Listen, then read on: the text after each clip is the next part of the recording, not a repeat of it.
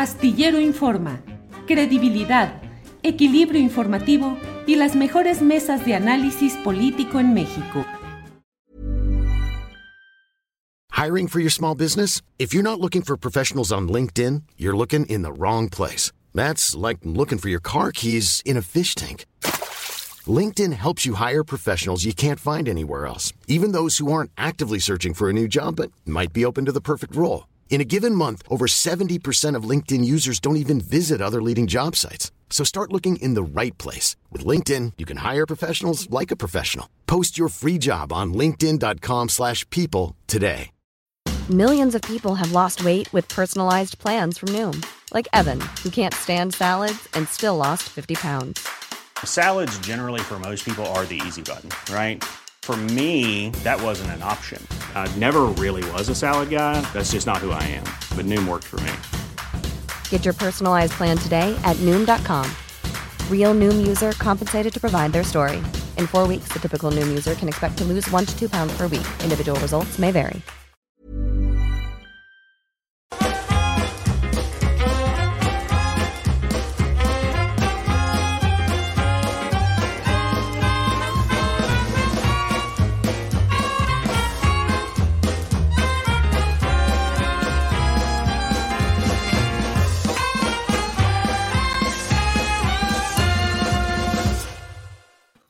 La una de la tarde, la una de la tarde en punto, y ya estamos aquí en Astillero Informa. Muchas gracias por acompañarnos en este día tan especial, como especiales son todos los días que estamos cursando y caminando en este programa.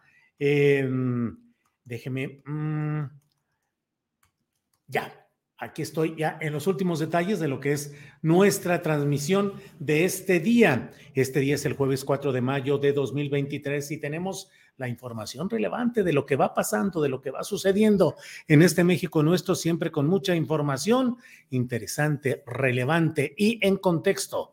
Bien, vamos a entrar de inmediato con mi compañera Adriana Buentello, a quien saludo como siempre a la una de la tarde, Adriana Buentello. ¿Cómo estás, Julio? Muy buenas tardes. Eh, pues aquí con, no sé si sientes, no sientes que es como, hay un ambiente como de viernes.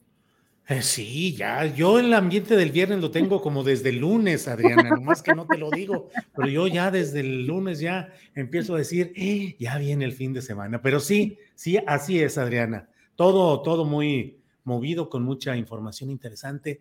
Y no sé, Adriana, pero creo que el tema principal de este día es el relacionado con la postura que ha eh, asumido, que ha señalado el presidente de la República en relación con dos hechos específicos relacionados con sus hijos, eh, con José Ramón López Beltrán y con Andrés Manuel López Beltrán. Eh, me gustaría, Adriana, hacer una pequeña reflexión sobre este tema antes de que entremos a la, información, con la mañanera y con los videos y todo esto. Eh, hemos sostenido, sostengo, Adriana, que es obligación del periodismo vigilar la evolución patrimonial de quienes llegan al poder, de sus familiares y de su círculo cercano.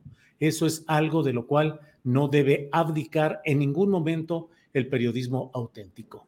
Vigilar la evolución patrimonial de quienes llegan al poder, de sus familiares y de sus cercanos.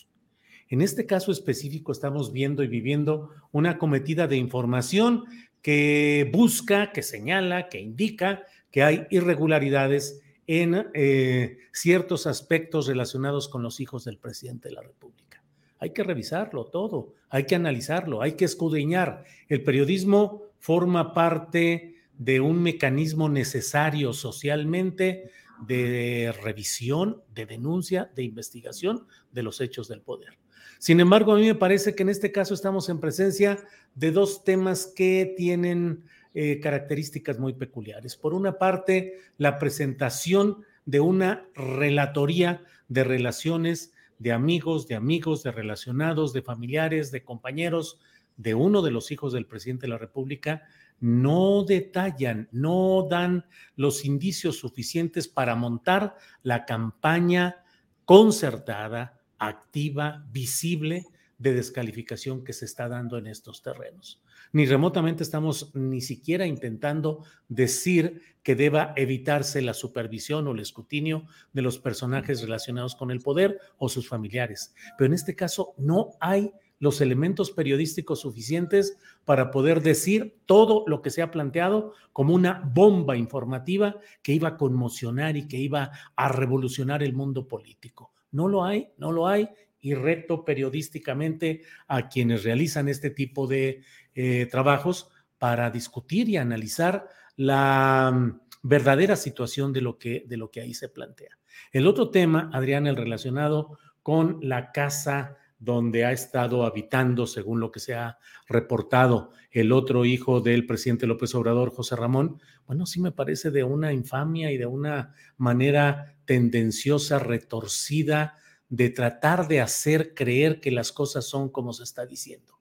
Esa casa, como se ha publicado, eh, fue adquirida por Guillermina Álvarez, que efectivamente es asistente de la dirección de la jornada, en 2010 el reportaje que se ha dado a conocer o este intento de este acoso a José Ramón López Beltrán es algo, el refriteo de algo que está publicado desde años atrás en varias otras portadas, en varios otros eh, sitios de Internet, en los cuales se refería este hecho de una particular que en 2010 adquirió una propiedad y que hoy tiene el derecho a prestarla, a arrendarla, a subarrendarla o a regalársela a quien sea. No hay nada que ligue este hecho con asignaciones de publicidad a la jornada, ni con la referencia a las relaciones personales de la directora Carmen Lira, del asistente de la dirección Guillermina Álvarez, con ningún tipo de hechos diferentes a eso que ahí se está planteando.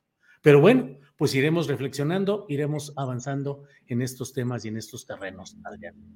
Sobre todo, además, hay, hay temas que son complicados en, el tema político porque salieron tres reportajes, son tres piezas diferentes, dos de mexicanos contra la corrupción y la impunidad, esta que mencionas particularmente que señala por una irregularidad supuestamente a uno de los hijos del presidente José Ramón y en, el, y en los otros casos, tanto el reportaje de Latinos como otro de los reportajes de mexicanos contra la corrupción señalan pues al, al hijo de López Obrador, Andrés, y ahí quizá particularmente haya que explicar pues un poco en cuanto al tema de los contratos, sobre todo que hay una persona que en ambos reportajes aparece como una persona muy cercana al hijo del presidente y que se llama Alejandro Castro Jiménez Labora.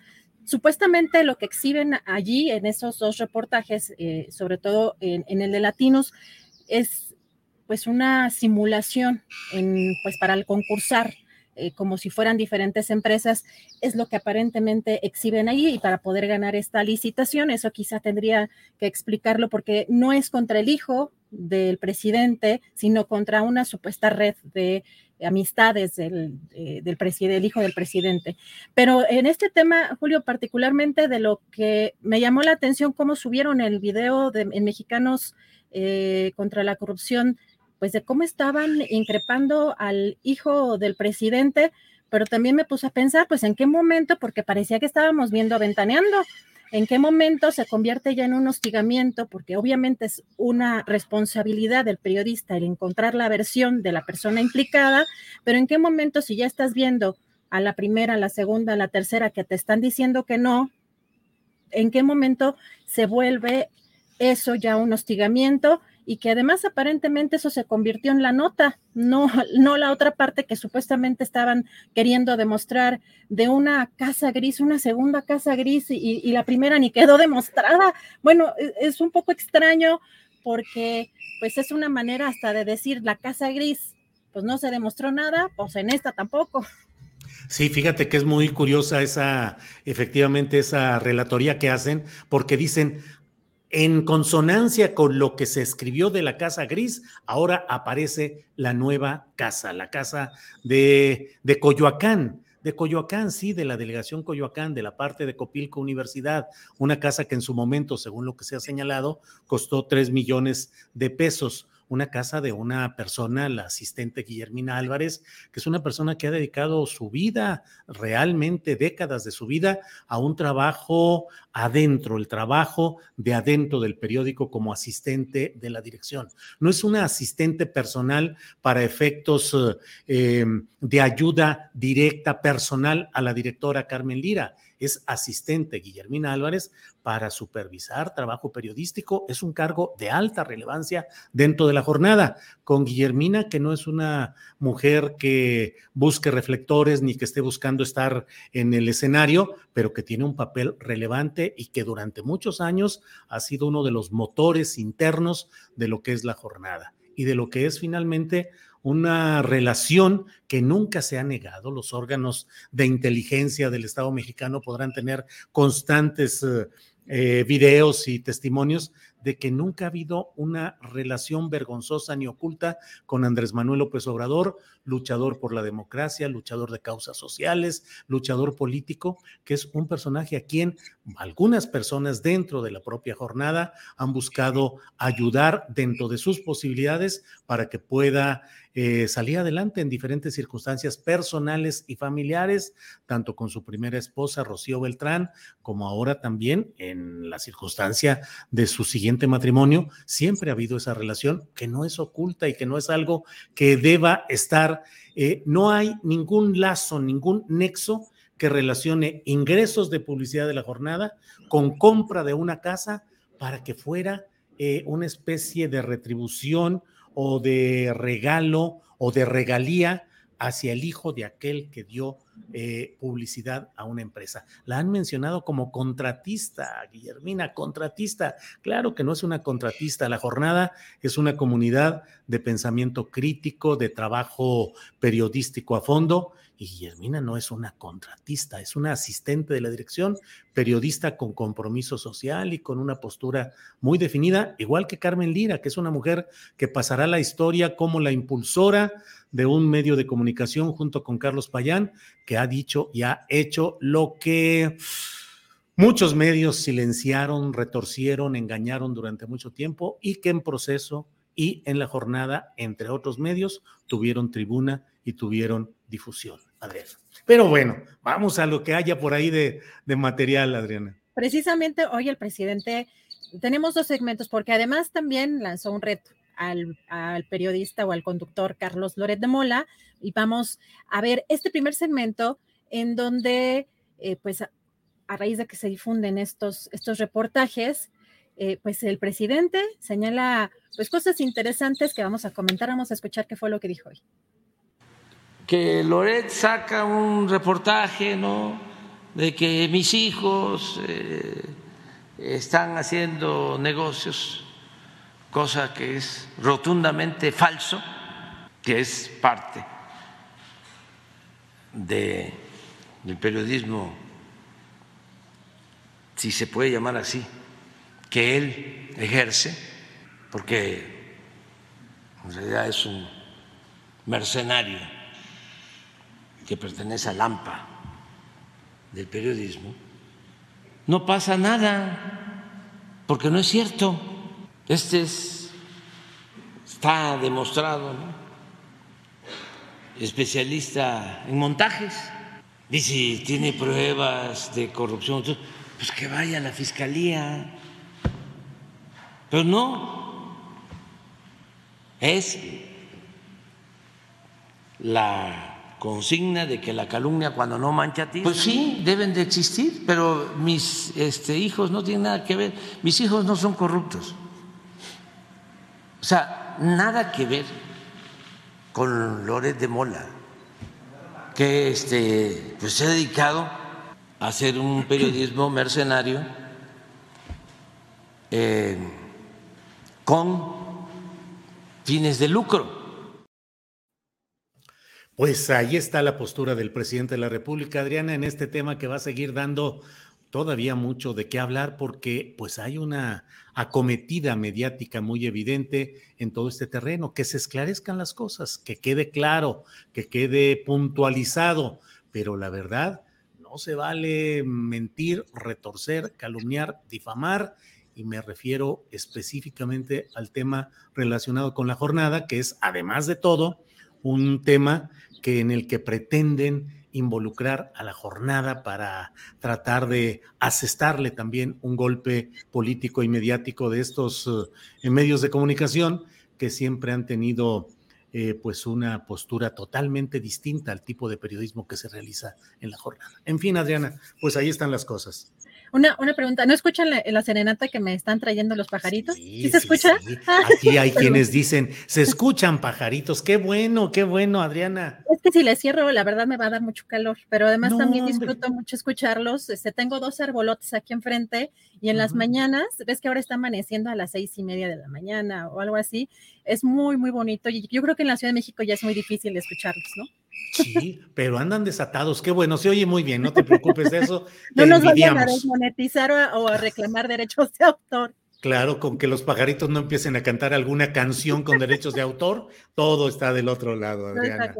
Julio, bueno, pues eh, también el presidente eh, pues comentó esta, esta, esta, forma en que los integrantes de Mexicanos contra la Corrupción y la Impunidad abordaron a su hijo. Vamos a escuchar. Ayer fueron a la casa donde vive este José Ramón, o sea, a esperarlo ahí. Acosarlo. Así, es un acoso. Pero tampoco, yo ya le digo a mis hijos, aguante, no caigan en ninguna provocación. Es como si este, yo voy eh, o va gente a la casa, eso no se debe de hacer de Lórez de Mola o de Claudio X González o de López Dóriga. No. Esto es debate público, político. Este, sí, sí, algunos sí. Y este, pero hagan la cuenta, vean el reportaje, no es nada, es una desesperación, o sea, este, es calumnia. ¿Mande? ¿Ni conflicto de interés? Nada, nada, absolutamente. Nada, nada, nada, no, no hay ningún problema. Bueno, pues ahora sí que el que acusa debe probar y veremos qué es lo que pueda haber periodísticamente. No es que yo hable, yo creo que al periodismo no le corresponde ir ante las agencias del Ministerio Público, no es juez ni es fiscal el periodismo, pero sí el señalar, el probar y el comprobar, porque de otra manera se queda en la mentira y en el retorcimiento. Adriana. Bueno, y además aquí lanzó un reto el presidente, van a intercambiar bienes, le dijo a Loret de Mola que, que se va a rayar, además, imagínate, pues Julio. Sí. Ya el presidente ya se hace en Miami, ahí con una vista espectacular y tocándole allá la puerta al vecino, diciéndole, familia de García Luna, ¿no tienen una tacita de azúcar, por favor, que puedan compartir conmigo? Porque bueno, pues son vecinos y son compañeros eh, inmobiliarios, Adriana. Perdón, ahora tengo al delgado aquí Está bien, de todo, todos sean los sonidos. Adelante, adelante, Adriana, con calma. Julio, pues eh, eh, lo que sí, el presidente mencionó que él iba a doler su rancho, ¿no? Es esa, es esa parte que pues se ve que pues cuando se, lo ha dicho varias veces, que cuando se retire, pues allá es donde se va a ir y esa es la parte que le, le dolería. Pero bueno, sí es muy complicado, el, eh, pues el ambiente se ha puesto un poco tenso. Eh, en esta circunstancia de Loret de Mola Latinos, el presidente, las respuestas y ahora pues que involucran a sus hijos y en esta circunstancia que a mí me parece que sí es de preocupar el cómo exhiben el domicilio de uno de los hijos del presidente y lo hostigan de esa manera. Creo que también en cuanto a ética periodística sí hay que eh, pues, tener pues muchas más eh, reglas para pues saber en qué punto es el límite entre buscar la declaración y, eh, pues contactar a una persona y el hostigamiento que genera pues en automático una nota tipo ventaneando, que eso fue lo que pues parece que en este caso, en esta, en esta, en esta nota o esta investigación o esta supuesta investigación sobre José Ramón, uno de los hijos del presidente, me parece que ese es uno de los temas delicados, pero pues eh, también hoy se dio otra pues otro tema dentro pues de esto que ya está la carrera pues muy adelantada hacia el 24, una conferencia con el senador Monreal, pero pues aquí hay que analizar varias cosas porque parece que está muy contento después de la reunión que tuvieron los senadores en Morena con el presidente. Julio, vamos a escuchar si te parece este, este segmento. Nobleza obliga. Y él fue, platicamos en corto y me pareció un reencuentro eh, benéfico para el movimiento. He dicho y sostengo que como fundador y como militante de Morena, nunca voy a traicionar al presidente, Alicia López Obrador. Prefiero no ser nada, prefiero no participar en nada antes de traicionar al presidente de la República a quien reconozco y con quien he caminado una larga travesía de 26 años. ¿Esa posibilidad de ese encuentro con la oposición está enterrado? Sí, nunca hubo ninguna ah, oferta, ofrecimiento formal. Tengo respeto por ellos. Ellos tienen bastantes aspirantes a presidentes de la República que pueden cubrir su expectativa. Eh, era difícil para mí cualquier otro escenario. Ni me ofrecieron, ni toqué puertas, ni ellos tocaron las mías. Tengo y tenía, espero que mantenga una buena relación con todos, de respeto, aunque siempre en la relación hay sobresaltos o accidentes mínimos que se suscitan en el desarrollo de la relación. Yo espero que lo superemos y si no es así, siempre mantendré una relación de respeto con todos ellos. Entonces, ¿está enterrada la posibilidad de que usted sea candidato de la oposición? Yo nunca soy tan fatal. Eh, yo no creo que participe por la oposición en mis próximos 30 años. Así es de que en 30 años estaré muerto. ¿Y Entonces, no, no hay ninguna posibilidad. ¿No se va a ir como dice Ebrard de Morena? Eh, ¿Ebrard dijo eso? Ebrard dice que no se va de Morena hasta que lo cojan. Ah, eh, Ebrard es muy inteligente. Pero usted. Yo menos. no, yo, yo voy a esperar luchar dentro de Morena. Bueno, pues mira cómo en esta telenovela clásica y de tantos episodios de, de, Monreal, ¿se va o no se va? Monreal, ¿te acuerdas en diciembre que decía que en diciembre le gustaba para, para irse? Y bueno, ha sido un subir y bajar digno de telenovela política, pero bueno, parece que ya con estas palabras queda claramente establecido que no va a ser candidato de oposición, que no va a traicionar al presidente López Obrador y que va a seguir en Morena. A ver qué noticia tenemos en próximos días, pero bueno, así está Adriana y que a lo mejor ya se está acercando a Ebrard, porque ahora hay que ver que también en estas últimas semanas, pues quizá ha perdido un poco de popularidad con todo lo que ha pasado en el Congreso y también de liderazgo, él mismo lo ha reconocido. Sí, así es, así es. En fin, pues vamos a seguir adelante viendo estas cosas, Adriana. Así es, vamos a nuestra primera entrevista. Regreso más tarde con más información, Julio. Adriana, muchas gracias y seguimos de frente. Bien, eh, vamos a hablar enseguida con Renata Turrent. Ella es profesora y experta en políticas públicas. Leí un tuit que puso ayer en el cual ella misma se pregunta lo que le vamos a preguntar enseguida a Renata, que ya está aquí con nosotros. Renata, buenas tardes. Hola, querido Julio, qué gusto estar contigo. Un abrazo también a Adriana y por supuesto al auditorio, qué gusto estar por acá. Igual, Renata, muchas gracias. Renata, tú ayer preguntabas en un tuit que pusiste, pues casi a esta hora, a la una con 54 de la tarde, preguntabas qué pasa con el alcalde de la Benito Juárez, Santiago Tabuada. Te pido que nos eh, respondas aquí tú misma la pregunta que lanzaste, que luego diste toda una amplia explicación, pues sobre todo en el contexto de ver ese cierre de filas ayer mismo de PRI, PAN y lo que queda del PRD con lances muy bravucones y muy entrones, según lo que dijeron, en defensa de Taboada. ¿Qué pasa con el alcalde de la Benito Juárez, Santiago Taboada? Renata Turren. Claro, eh, bueno, lo que pasa con Taboada, ahorita explico específicamente el caso por el que presuntamente eh, la fiscalía ha sido muy cuidadosa en no dar mucha información porque está investigando.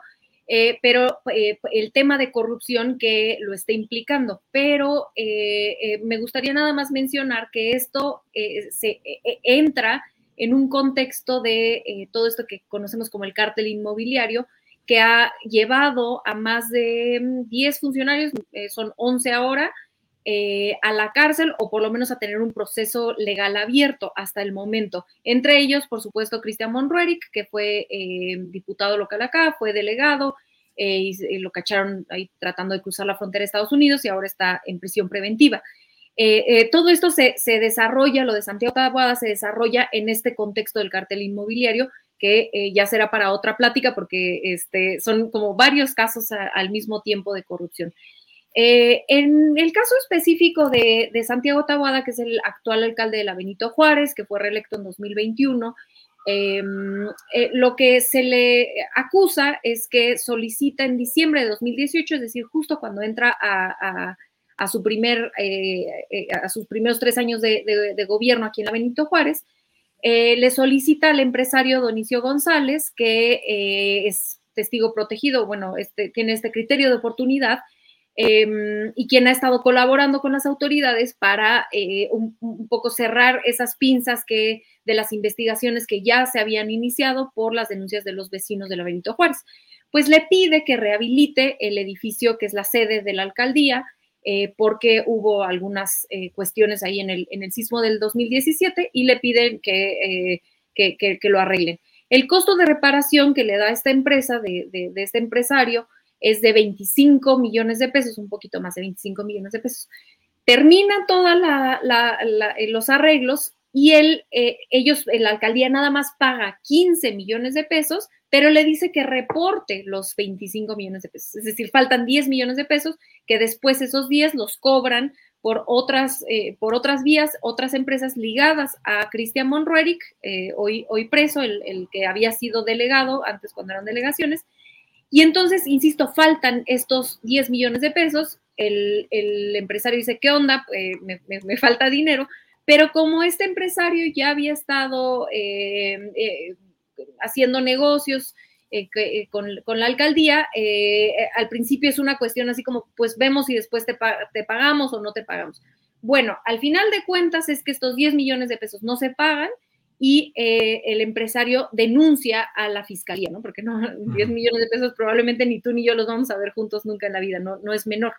Es menor si lo comparamos con toda la industria, insisto, del cártel inmobiliario, que se calcula que sean de aproximadamente 7 mil millones de pesos, que es eh, equivalente a dos, a dos cablebuses o a 2.5 veces eh, el presupuesto anual de esta alcaldía, etcétera. Es muchísimo dinero la industria y por eso insisto que el caso de Tabuada se tiene que ver dentro de todo este contexto más amplio.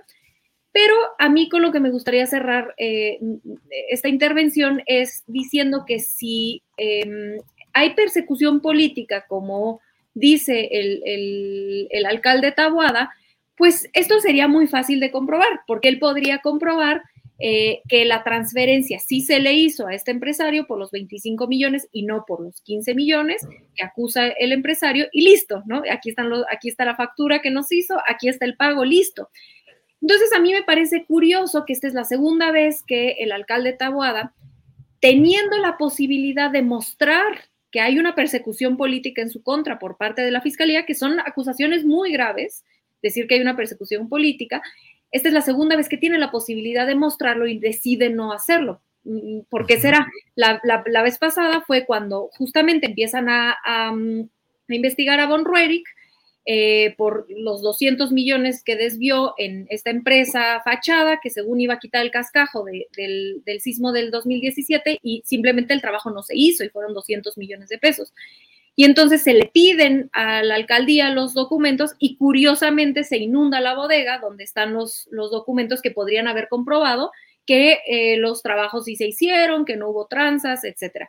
Entonces van dos veces que hace esto y después sale a decir que es persecución política. A mí me parece una narrativa gravísima que muchos medios de comunicación además están validando y que eh, pues yo sí recuerdo que esto, este grupo político que hoy está diciendo que hay persecución política, insisto, pudiendo, comprobar que, así fuera, eh, fue el mismo grupo que hace dos años decía que la ley es la ley y que las consultas políticas no son para que, que, si, que si alguien cometió un crimen que se aplique eh, cuando estábamos en la consulta popular de los expresidentes, ¿no? Entonces, o, no quieren que se consulte y tampoco quieren que se aplique, tienen la posibilidad de mostrar que, eh, que sus dichos son ciertos y no lo hacen, pues la verdad es que parece muy poco creíble, mi querido Julio. Ahora, Renata, es una relación de personajes. Yo escribía en la columna astillero de este día que hay una colección panista de procesados, porque finalmente pues están los personajes de la ahora alcaldía Benito Juárez, está Ricardo Anaya, que lo mencionaron ayer también y que está prófugo, está García Cabeza de Vaca, que ha librado algunos expedientes judiciales, pero sabe que tiene todavía ahí muchos pendientes. En el fondo, ¿qué es lo que podemos pensar de estas colusiones? Alguien tuiteaba por ahí que el grupo político este de PRI, PAN y PRD, que se eh, nuclea como unidos, podría decirse más bien coludidos. ¿Cómo ves esta colusión de intereses políticos expresada ayer por Santiago Krill diciendo eh, la máxima de los tres mosqueteros, de uno para todos y todos para uno, y luego el propio Alito diciendo también, nos tocan a uno y nos tocan a todos. ¿Colusión política, Renata?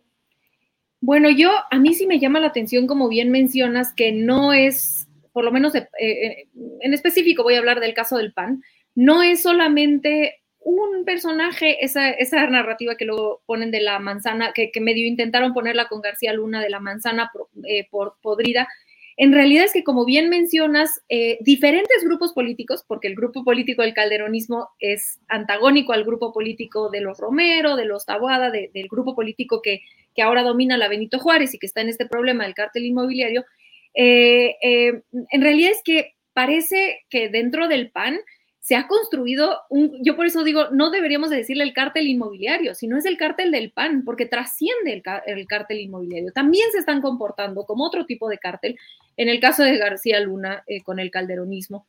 Cabeza de vaca, bueno, ni se diga, ¿no?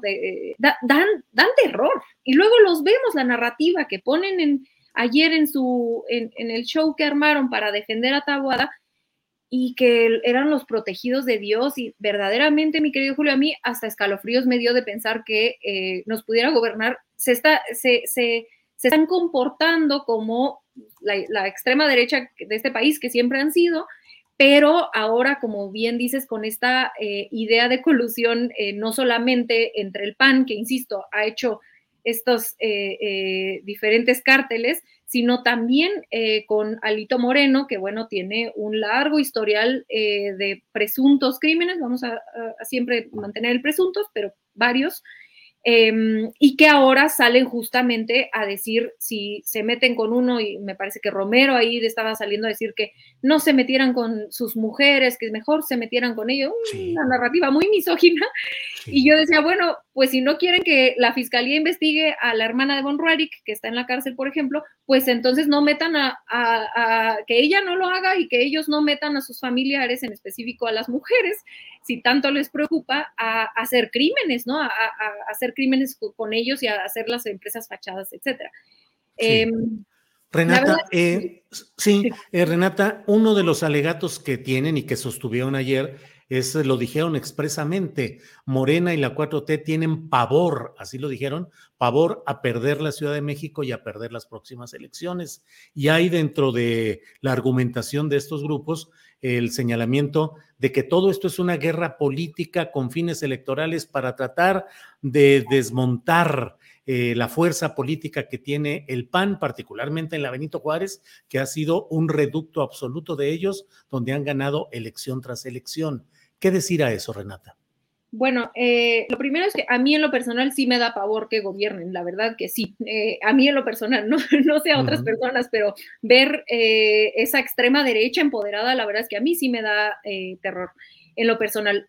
ahora, creo que lo que el argumento que ellos hacen, estos dos, ¿no? Uno que tienen, que es una guerra política y el otro que es porque tienen miedo que el PAN gane, en específico en la Benito Juárez. Por supuesto, es que eso sí hay que decirlo. La Benito Juárez está enquistado el panismo eh, yo competí acá, nos ganaron 70 30. Eh, aquí está el panismo más duro de la Ciudad de México y me atrevo a decir que, eh, que del país, y eso es una realidad que Morena, si le interesa algún día este, eh, ganarlo, pues tendremos que entender qué es lo que sucede aquí en la Benito Juárez, ¿no? Creo que es multifactorial y da para un programa entero, pero, pero es muy interesante el caso de la Benito Juárez porque sí que hay un panismo muy fuerte, ¿no? Que, es interesante porque es un panismo que odia el PRI, y que será interesante ver cómo eh, configuran esa narrativa ahora que son eh, aliados políticos abiertos y que tienen allá a, a, Lito Moreno. Eh, entonces, sí, en la Benito Juárez es verdad que, están enquistados y que tienen un poder electoral muy fuerte e incuestionable, ¿no? Y eso, así es la democracia. Está, está muy bien que tengan acá a su base este, movilizada. Ahora, Renata, ¿ves condiciones para que Morena y la 4T pierdan la elección en la Ciudad de México? Recordemos que tienen una mayoría de alcaldías en su poder. Sí, exactamente, que es el, siguiente punto que yo quería hacer. No, no creo que eh, si, si, Morena logra movilizar a, a, la gente que históricamente ha votado por la izquierda en esta ciudad, no creo que haya riesgo de perderlos. Acaban de salir esta semana eh, unas encuestas. Creo que la narrativa que ha tratado de instaurar el PAN sobre el, eh, eh, el triunfo inminente del panismo en la Ciudad de México, no se sostiene necesariamente con las encuestas. Las encuestas, la intención de voto en la Ciudad de México sigue ganando Morena eh, si comparamos con la alianza PRI-PAN, ¿no? O los ponen por separado, pero bueno, incluso si sumas, ¿no? Que no necesariamente siempre esa sumatoria al aliarse se traduce. Pero incluso si la sumáramos, no, no, la intención de voto Morena sigue estando arriba. Eh, y, no, por, no, por, no por menos. Creo que el reto que tiene Morena rumbo al 24 es lograr movilizar a eh, la gente que ha votado, que hemos votado por la izquierda en esta ciudad históricamente, que no es, no es menor, pero eh, que definitivamente creo que se puede lograr y que este tipo de actuaciones, este tipo de shows que pone la derecha ayer, este, pues creo que en realidad le ayuda a los capitalinos, las capitalinas a recordar quién es el PAN y, lo mucho que se ha avanzado en materia de derechos en, esta ciudad porque ha sido gobernada por la izquierda por más de 20 años.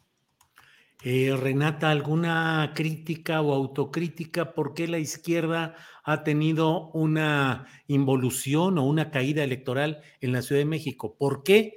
¿Y qué tendría que hacerse específicamente? ¿Percibes que hay sectores relacionados con la cultura, el arte, la ciencia, que estén desencantados con el ejercicio de los gobiernos de Morena? Excelente pregunta. Creo que pasan, mm, puedo pensar en tres cosas. Las dos primeras quizá eh, un poco más estructurales, que es esto de cuando las clases medias en Latinoamérica en específico empieza a salir de pobreza, empieza a mejorar eh, el nivel económico de un estado o de un país, eh, esa clase media de pronto se puede enamorar de, del de la narrativa de la derecha y creo que esto eh, en la Ciudad de México puede o pudo eh, haber pasado en el 21, eso definitivamente. Em, estoy de acuerdo con eh, esta evaluación que hace el presidente también sobre que aquí se aglomeran los grandes medios de comunicación, nos tocó pandemia, entonces esa, ese cacareo diario de, noticias y, de, y muchas casos de desinformación eh, eh, em, no, no ayudó mucho, pero sí creo que hay muchas lecciones que aprender ya internamente, digamos, ese, haciendo un análisis externo, eh, pero internamente creo que sí hay muchas cosas que se tienen que, hacer y que creo que, se están haciendo ahora. creo que las campañas en, en, 2021 fueron un poco apresuradas para quienes fuimos candidatos fue un poco, eh, la, selección de candidatos fue muy tarde, entonces empezó eh, el, proceso de, que te avisaban que eras candidata, que entrabas, era muy, muy poco el tiempo, entonces eso, este, claro, a ningún candidato o candidata le, le sirve. Eh, y creo que hubo un poco de, desconexión, y, que, en, este sentido creo que también se está arreglando en la Ciudad de México, que hubo un poco de em, no sé si llamarle pérdida de brújula, pero sí no tener tan claro el proyecto político que se estaba jugando en la Ciudad de México, eh, que en, ese, en ese caso pues eran las alcaldías y, la, y, el Congreso local, eh, no quedaba muy claro qué es lo que se estaba proponiendo, qué es lo que le pasa a la oposición todo el tiempo, ¿no? Y es gravísimo, ¿no? Eh, que no tienen un proyecto claro de nación. Entonces creo que rumbo al 24 eso será imposible, afortunadamente, para Morena, porque el planteamiento de un proyecto de nación eh, post López Obrador, pues está disputando ahorita, ¿no? Entre las corcholatas. Eh, eh, las cuatro, las tres corcholatas que, están más arriba, pues tienen proyectos de profundización o de mantenimiento de la 4T muy distintos. Y eso creo que se verá reflejado en la manera en la que se hace política y se hace campaña rumbo al 24 de manera local aquí en la Ciudad de México, tanto para jefe o jefa de gobierno como para las alcaldías, definitivamente. Bien, Renata. Nada más eh, déjame ser curioso en esto. Exactamente cuál fue esa pérdida de brújula en las elecciones del 21 para Morena y la 4T y qué fue, quiénes fueron los responsables o los operadores de ese planteamiento que fue, eh, pues no fue suficiente para tener la mayoría deseada. Yo, eh, y, quizá la palabra o el, concepto de, pérdida de brújula no, no, no me atrevo a decir que, que, sea como tal, sino que faltó construir como grupo político, como Morena, Ciudad de México en ese momento, eh, y creo que en parte fue por eh, que se tardó un poco este, en la decisión en las encuestas de, los candidatos, creo que no se planteó, a ver, aquí como grupo, todos los que estamos este, eh, siendo candidatos para ser diputados y los que están siendo candidatos para ser em, alcaldes, este es el proyecto que tenemos para la Ciudad de México, acompañar a la jefa de gobierno en ABC, hace ese planteamiento conjunto como partido, em, creo que no se hizo y creo que fue un error de todos los que estuvimos en la contienda, incluyéndome, por supuesto. Eh, entonces, eh, más bien creo que fue un poco que nos agarró mal parada la elección, pasó lo del metro, por supuesto, eh, estaba plena pandemia, entonces creo que fue una cuestión de esto que dice el Fisgón siempre de que le pasa a Morena, que es un, un partido muy joven, que creció muy rápido, él, le llama a este gigante de dos metros y medio que, que tiene 12, 12, años, entonces de repente estas cosas que eh, con un partido que no está plenamente institucionalizado pueden suceder. Entonces creo que eh, por ahí va, pero también eh, me atrevo a decir que las lecciones del 24 internamente se han tomado con muchísima seriedad y, que se está trabajando justamente para que este planteamiento hacia adelante sea muy claro. Pienso, por ejemplo, en una excepción que fue Clara Brugada en Iztapalapa, que ganó la reelección. Clara Brugada tuvo su proyecto de alcaldía desde que fue candidata en 2018, lo repitió en 2021, propuso la profundización eh, y la gente votó abrumadoramente por ella y es una de las alcaldesas mejor evaluadas de eh, toda la ciudad porque ha hecho un grandísimo trabajo. Basta darse una vuelta por esta palapa para ver lo que ha hecho. Renata, te agradezco mucho esta revisión, este repaso amplio sobre el tema del cártel inmobiliario del alcalde Tabuada, de la colusión de intereses partidistas opositores y también el análisis de lo que está pasando en Morena, en la 4T, en la Ciudad de México y rumbo a las próximas elecciones. Así es que, a reserva de lo que desees agregar, darte las gracias por esta ocasión, Renata. No, yo soy la agradecida contigo. Te mando un fuerte abrazo, mi querido Julio, y por supuesto a toda la audiencia. Que tengan buena tarde. Renata, gracias y buenas tardes. Hasta luego. Bien, es la una de la tarde con 41 minutos. Una de la tarde con 41 minutos. Déjeme ir de inmediato eh, con la doctora Teresa Rodríguez de la Vega. Ella es profesora del Centro de Estudios Sociológicos de la Facultad de Ciencias Políticas y Sociales de la UNAM. ¿Qué está pasando en todo este terreno del CONACIT al que ahora se le agrega... Eh, el concepto de humanidades se cambia, eh, con una letra se le agrega a la denominación de este consejo, pero hay muchas dudas, mucha polémica, críticas, y por ello es que vamos a hablar con la doctora Teresa Rodríguez de la Vega. Teresa, buenas tardes. Buenas tardes, Julio. Un gusto estar acá contigo y con tu audiencia. Gracias. Leí un artículo en la jornada referente a estos temas que hoy nos convocan. Em, Teresa, eh, un artículo en el cual eh, tú mencionas acerca de la H muda del CONACID, que ahora se escribe CONA H CID, se le agrega la H de humanidades.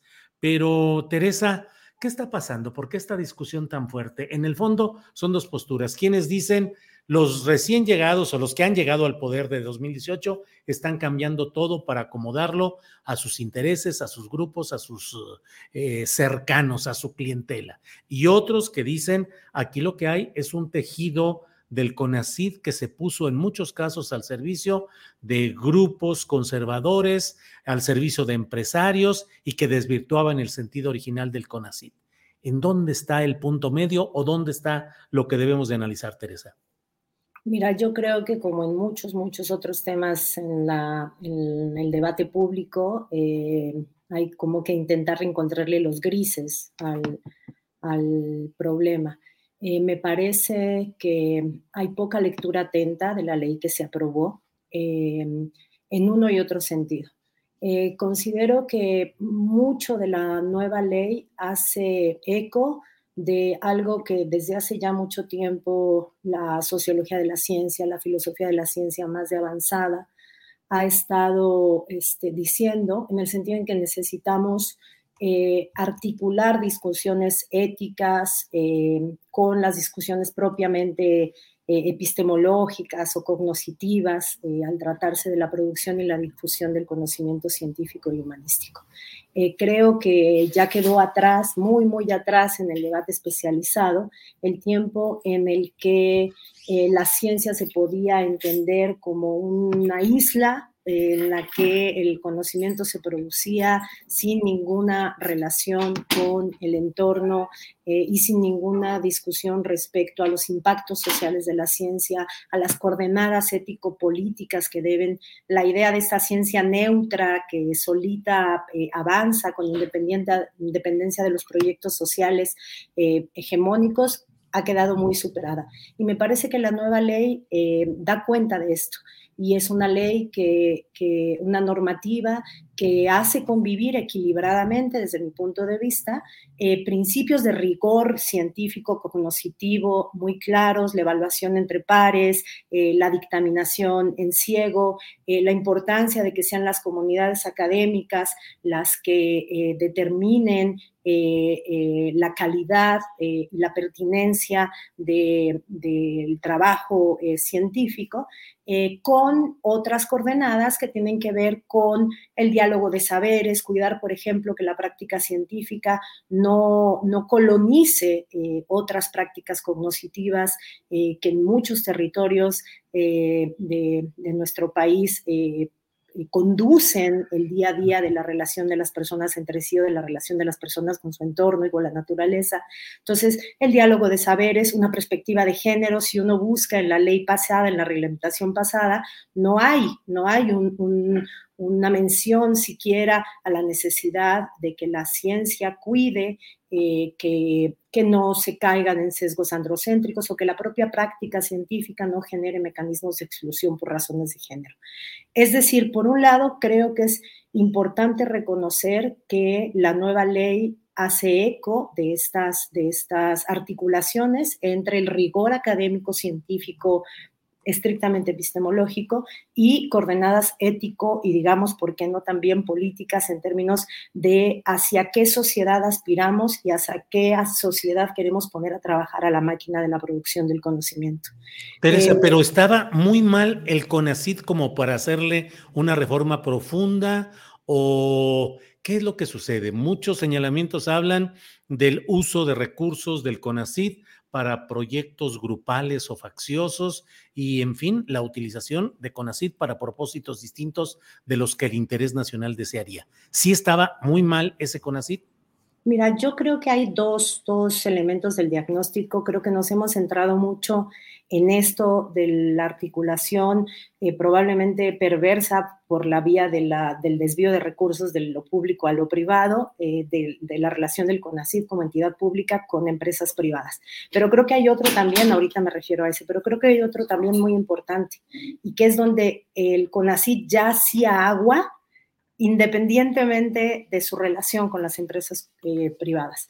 y tiene que ver con que el modelo de productivismo científico académico ya ha estado ampliamente documentado que impacta negativamente contra la calidad del trabajo académico, que aísla a las comunidades académicas de sus entornos y genera al interior de las comunidades científicas y productoras y divulgadoras del conocimiento problemas muy graves la tendencia al plagio que está absolutamente impulsada por esta presión de producir, porque entre más produces, esto más impacta en tus ingresos, em, eh, la segregación o, la, o el abandono absoluto de la docencia, porque la docencia no reditúa en los sistemas de estímulos productivistas y entonces los investigadores e investigadoras vamos abandonando cada vez más en tiempo y en calidad la docencia porque eso no nos reporta para el SNI, para los sistemas de estímulos. Es decir, ya hacía agua un modelo eh, eh, de productividad científica que atenta contra una ciencia socialmente orientada y contra la colegialidad y contra la, cooperatividad como mecanismo fundamental en la producción de conocimiento, pero también contra la calidad académica. La lógica del refrito, de publicar varias veces más o menos lo mismo para que me dé más puntos, el extractivismo académico, es decir, un modelo de desarrollo científico que ha sido estudiado y criticado desde la propia comunidad científica. Eso por un lado, y creo que hay algunos aspectos de la nueva ley que apuntan a paliar eso, la universalidad en el otorgamiento de, becas de posgrado, etc. Y por otro lado, efectivamente, y creo que está ampliamente documentado, y eso tiene que ver con el modelo de Estado neoliberal, hay una política no solo en ciencia y tecnología, sino de articular al Estado con las empresas privadas de forma tal que hay, una, este, hay un flujo de recursos de lo público a lo privado en donde el Estado termina subsidiando la, eh, eh, como la, el ámbito de la investigación científica de empresas que tienen tasas de ganancia altísimas y que pueden autofinanciar su investigación científica, ¿no? Entonces, creo que se ha eh, demostrado ya que había que revisar ese modelo de transferencia de recursos del ámbito de las instituciones públicas de investigación hacia el ámbito de las empresas. Me parece que en ambos aspectos la nueva ley avanza, será perfectible, pero avanza. Teresa, hay algunos aspectos que tú misma has eh, mencionado en este artículo publicado en la jornada, el referente a, a, la presencia de representantes de las Fuerzas Armadas, de la Secretaría de la Defensa Nacional y de la Marina. Dices que eso es inadmisible. ¿Por qué, Teresa? Creo que eso hace palidecer todos los pros de los que acabo de hablar y por eso la idea de que esto enmudece a la H del nuevo CONACIT, ¿no? Eh, me parece que si hay un rasgo poco humanista del gobierno de la 4T, es esta vocación militarista y esta este, cada vez más presencia de las Fuerzas Armadas en distintos ámbitos de la vida pública. Creo que la presencia con voto en la nueva, el nuevo esquema ha, plantea un consejo, una junta de gobierno del CONACYT, en donde hay representantes de distintas secretarías de Estado y hay un lugar para la Secretaría de la Defensa Nacional y otro lugar para la Secretaría de Marina. A mí me parece inadmisible y me parece que en el ámbito de la producción del conocimiento científico, en una sociedad democrática con vocación pacifista, los militares no tienen nada que hacer en la definición de las políticas de producción y divulgación del conocimiento científico humanístico. Nos podrían decir que son poquitos votos, que la Junta de Gobierno es grande, que solo son dos, lugares, y sin embargo es simbólicamente inadmisible. Eh, el ámbito de la producción y la divulgación del conocimiento no tiene por qué tener la coordenada armada en, su definición de hacia dónde vamos, de qué necesitamos, la definición de prioridades. Se podría entender quizás que el CONACID pudiera acudir a las Fuerzas Armadas en búsqueda de sus necesidades o de algunos avances. Sabemos que el ejército tiene, este, tiene este, un, ámbito de, de, medicina, de aeronáutica, de ingeniería. Ok, se podría acudir en términos de consultoría, pero la participación de los militares en un ámbito como el de la definición de la política científico-humanística del país me parece un despropósito absoluto y creo yo que lamentablemente hace palidecer y hace eh, em, y enmudece los avances en términos de la incorporación de las humanidades y de una, una concepción de ciencia orientada socialmente, orientada éticamente, me parece que lo deja, nos deja como, como en un empate bastante problemático, pues, ¿no? Teresa, se plantean eh, paros, manifestaciones de, dicen, de la comunidad científica eh, inconformes con esta nueva adecuación legal en materia del CONACID, ahora con H. Eh, ¿Será, percibes que pueda ser difícil la aplicación práctica de esta ley? Eh, ¿Cuáles son los motivos que llevan a estas personas a oponerse a esta nueva normatividad, Teresa? Bueno, me parece que, mm, que, lo primero que hay que ver es que el llamado a un primer paro nacional el pasado 2 de mayo hizo poco eco. En la UNAM pararon solo tres eh, facultades, eh, paró el CIDE, me parece, eh, así que no, no fue un llamado que, que pisó tierra fértil en la comunidad académica. ¿Y por qué no? Porque ¿quiénes se pueden sentir convocados a, a movilizarse en contra de la nueva eh, ley. A mí me parece que ojalá se sintieran convocadas las comunidades estudiantiles a movilizarse en contra de la participación militar en su junta de gobierno, pero eso no figuraba en lo que los convocantes al paro estaban señalando, ¿no? Figuraba, eh, cuidado, ya nos llegó la austeridad, ya viene la austeridad a la investigación científica, eh, la libertad de investigación, em, e, etcétera, etcétera. Me parece que el poco eco que hizo el paro del pasado 2 de mayo eh, data del divorcio absoluto de la élite académica, que es la que está respondiendo con más aspavientos a la nueva ley, cuando creo que deberíamos estar respondiendo desde la izquierda por otras cosas, ¿no? Por ejemplo, eh, la incorporación de las Fuerzas Armadas. Pero eh, habla del divorcio de esta élite académica con sus comunidades, comunidades a las que hace mucho abandonaron porque no los ven en el salón de clase, porque ellos están investigando y reducen su docencia al máximo posible. Y no solo con las comunidades estudiantiles, sino con el enorme ejército de profesores y profesoras de asignatura precarizados que sostienen el día con día de la docencia y la investigación científica en nuestras universidades, pero que no entran a los esquemas de reparto de meritocrático, eh, de becas, asignaciones eh, en nuestras universidades. Entonces me parece que este primer llamado a la movilización de sectores que históricamente se han opuesto a los pares estudiantiles, por ejemplo, que han criminalizado a las estudiantes que han tomado las instalaciones protestando por la violencia de género, que han este, criminalizado a los estudiantes que se movilizan o a los profesores de asignatura que se movilizan por mejores condiciones contractuales y salariales,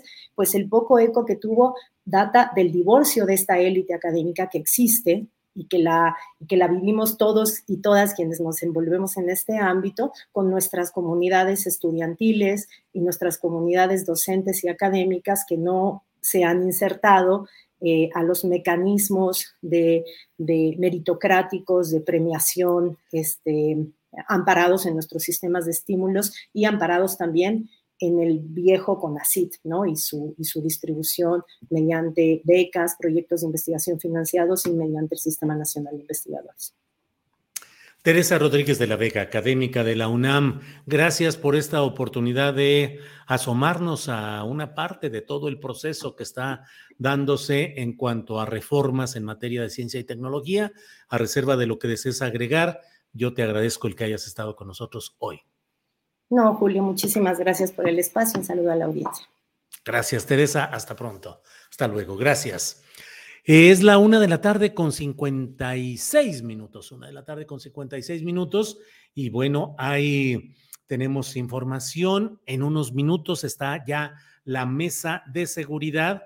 Mesa de seguridad que hoy va a estar con muchos temas muy moviditos y muy interesantes. Pero mientras llegue ese momento, permítame eh, leer Em, el texto, déjeme tantito, eh, nos envió este texto la, mm, déjenme ver tantito aquí, que estoy tardando en abrir, ya está aquí, pero déjeme verlo por acá. Em, nos envió un texto la responsable en la Fiscalía General de la República, la responsable de la eh, Fiscalía especializada en materia de derechos humanos, la doctora Sara Irene Herrerías Guerra. Dice, señor Julio Hernández, con relación a la entrevista que sostuvo el pasado 24 de abril en su programa Astillero Informa con Salvador Leiva Morelos, exsecretario técnico de combate a la tortura del Instituto de la Defensoría Pública Federal, me permito informarle que varias de las aseveraciones ahí vertidas por el señor Leiva son absolutamente falsas debido a lo siguiente. Y hace una relatoría numérica en la cual dice es falso que se hayan abierto 198 investigaciones, toda vez que se iniciaron 1.452 expedientes, de ello hay pruebas documentales en los procesos correspondientes, eh, da otros datos de 2019. Eh, mm, dice que una carga de trabajo fue de 4.663 expedientes, no solo 15.500. Eh, como señaló el señor Leiva. El señor Leiva señala que su fuente de información es el informe 2022 de la Comisión Interamericana de Derechos Humanos. Sin embargo, la lectura que hace de ese documento es desacertada, imprecisa y desafortunada da los argumentos por los cuales lo considera así. Dice además que por otro lado se está haciendo una aclaración al informe de esa Comisión Interamericana, ya que esas cifras no fueron avaladas por esta Fiscalía General de la República y no corresponden fielmente con las que se cuenta. Eh, señala pues una serie de mm, eh, mm, datos relacionados con expedientes, acumulaciones, eh, dice que es falso el número de denuncias presentadas en la Fiscalía Especial del Delito de Tortura. Eh, y dice, no omito mencionar que la mayor parte de las denuncias presentadas por Salvador Leiva carecían de los requisitos mínimos que establece el Código Nacional de Procedimientos Penales, ya que no tenían los datos correctos y esenciales para iniciar una investigación. Y bueno, pues ahí está toda esta relatoría que nos ha enviado la Em, doctora Sara Irene Herrerías Guerra, de la Fiscalía Especializada en Materia de Derechos Humanos.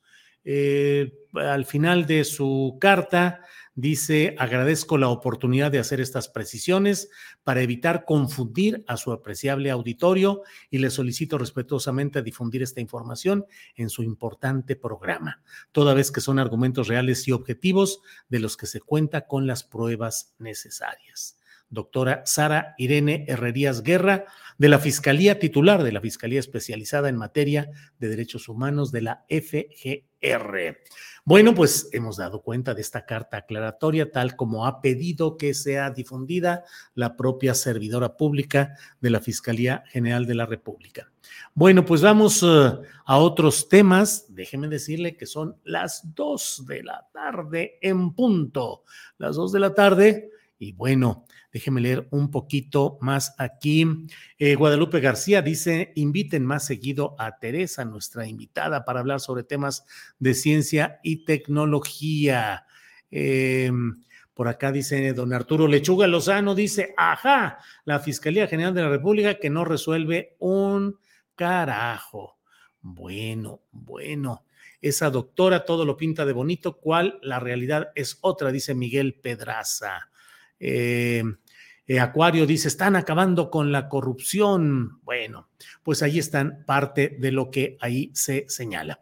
Bueno, pues ah, mm, ah, miren, dice Israel Méndez, no acostumbro entrar al chat, pero me sorprende cuánto bot. No importa, astillero es garantía de objetividad.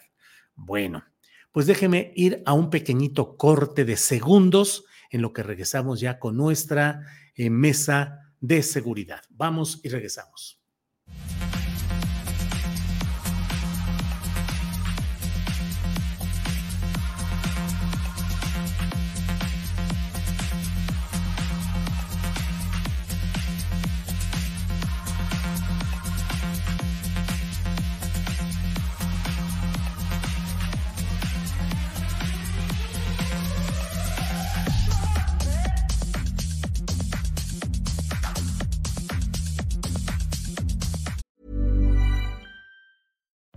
Life is full of what ifs. Some awesome, like what if AI could fold your laundry? And some, well, less awesome, like what if you have unexpected medical costs? United Healthcare can help get you covered with Health Protector Guard fixed indemnity insurance plans. They supplement your primary plan to help you manage out of pocket costs. No deductibles, no enrollment periods, and especially no more what ifs. Visit uh1.com to find the Health Protector Guard plan for you. Hiring for your small business? If you're not looking for professionals on LinkedIn, you're looking in the wrong place. That's like looking for your car keys in a fish tank. LinkedIn helps you hire professionals you can't find anywhere else, even those who aren't actively searching for a new job but might be open to the perfect role. In a given month, over 70% of LinkedIn users don't even visit other leading job sites. So start looking in the right place. With LinkedIn, you can hire professionals like a professional. Post your free job on linkedin.com slash people today. Bueno, ya estamos aquí, son las dos de la tarde con un minuto. Estamos puestos para nuestra mesa de seguridad de este jueves 4 de mayo. Jueves 4 de mayo, estamos aquí puestos ya con Víctor Ronquillo, a quien saludo con gusto. Víctor, buenas tardes. Hola Julio, buenas tardes y buenas tardes a nuestro público primero, también a mi querido amigo Ricardo Ravelo. Y aquí estamos, Julio, puestos y haz, déjame hacer un breve paréntesis al arranque, mi querido Julio, Sí. porque de pronto las cosas eh, parecen como mecánicas y dadas y no es así. Yo quiero reconocer mucho el trabajo de producción de este programa, tu eh, calidad periodística, Julio, y el trabajo de todos los compañeros que han mantenido este espacio vivo, un espacio, como decía una de las personas que participó, yo no comparto el término objetividad, pero sí claridad, sí lucidez. Creo que tenemos que hablar de ello, pues decir que aquí estamos y que seguimos adelante y que estos espacios, no solamente este Julio, sino estos espacios alternativos son de un enorme valor en estos momentos, porque al final de cuentas, en el caso personal, mi práctica periodística encuentra en este espacio una enorme libertad y además un espacio inmejorable para la reflexión sobre temas en ocasiones muy preocupantes, Julio. Entonces, de verdad, eh, el reconocimiento para los compañeros que hacen posible este espacio, para todos los que participamos en las mesas, para los entrevistados y de alguna manera también para el público que comparte con nosotros de manera fundamental este ejercicio periodístico de enorme libertad y realizado con un espíritu crítico, querido Julio. Víctor, muy amable, gracias por tus consideraciones en general, que forman parte pues, de esta comunidad crítica, periodística, analítica, de la cual eh, tenemos la oportunidad de participar en una amplitud que se refleja en los chats, en los comentarios, en todo lo que hay. Gracias, Víctor. Ricardo Ravelo, buenas tardes, ¿cómo estás? Hola Julio, ¿qué tal? Buenas tardes, muy bien, gracias. Eh, es un placer también estar aquí cada jueves. Eh, en este espacio, como bueno, ya lo comentó Víctor, no, no este, tengo más que añadir, más que bueno, expresar mi agradecimiento por la invitación de cada semana de compartir puntos de vista y de compartir también con el público reflexiones, comentarios sobre los temas de interés general. Muchas gracias, Ricardo, también. Digo, gracias que compartimos, porque este es un esfuerzo compartido en el cual algunos nos toca moderar, producir, titular, eh, otros participar expresamente con su opinión. Pues somos una, una comunidad que participa periodísticamente eh, con la mayor honestidad y con la mayor convicción y compromiso. Bien, Ricardo, bien. Víctor, gracias. Víctor, pues vamos entrándole aquí al terreno. Déjenme decirles que ya me daban ganas de pedirle a Adriana que ella condujera esta mesa, porque en ausencia mía, ella estuvo con ustedes dos, no estuvo tampoco, eh, ¿cómo se llama?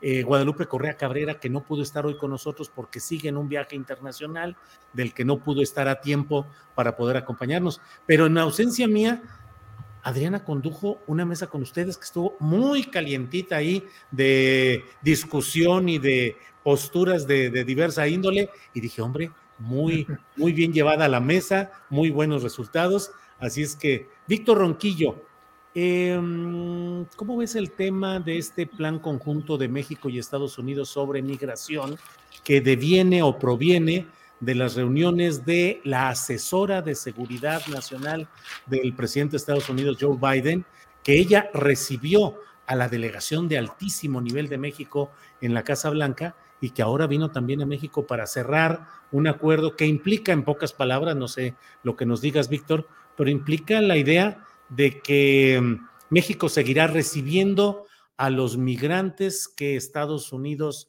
eh, devuelva o envíe hacia acá mientras resuelven sus problemas de regularización migratoria. Es decir, México, a pesar de que eh, termine el título 42 en Estados Unidos, seguirá haciendo y haciendo lo mismo, recibiendo, recibiendo miles y miles de personas que serán eh, enviadas de Estados Unidos acá. ¿Qué opinas de este nuevo acuerdo migratorio, Víctor? Pues mira, la verdad de las cosas que me parece lamentable, ¿no? Verdaderamente lamentable.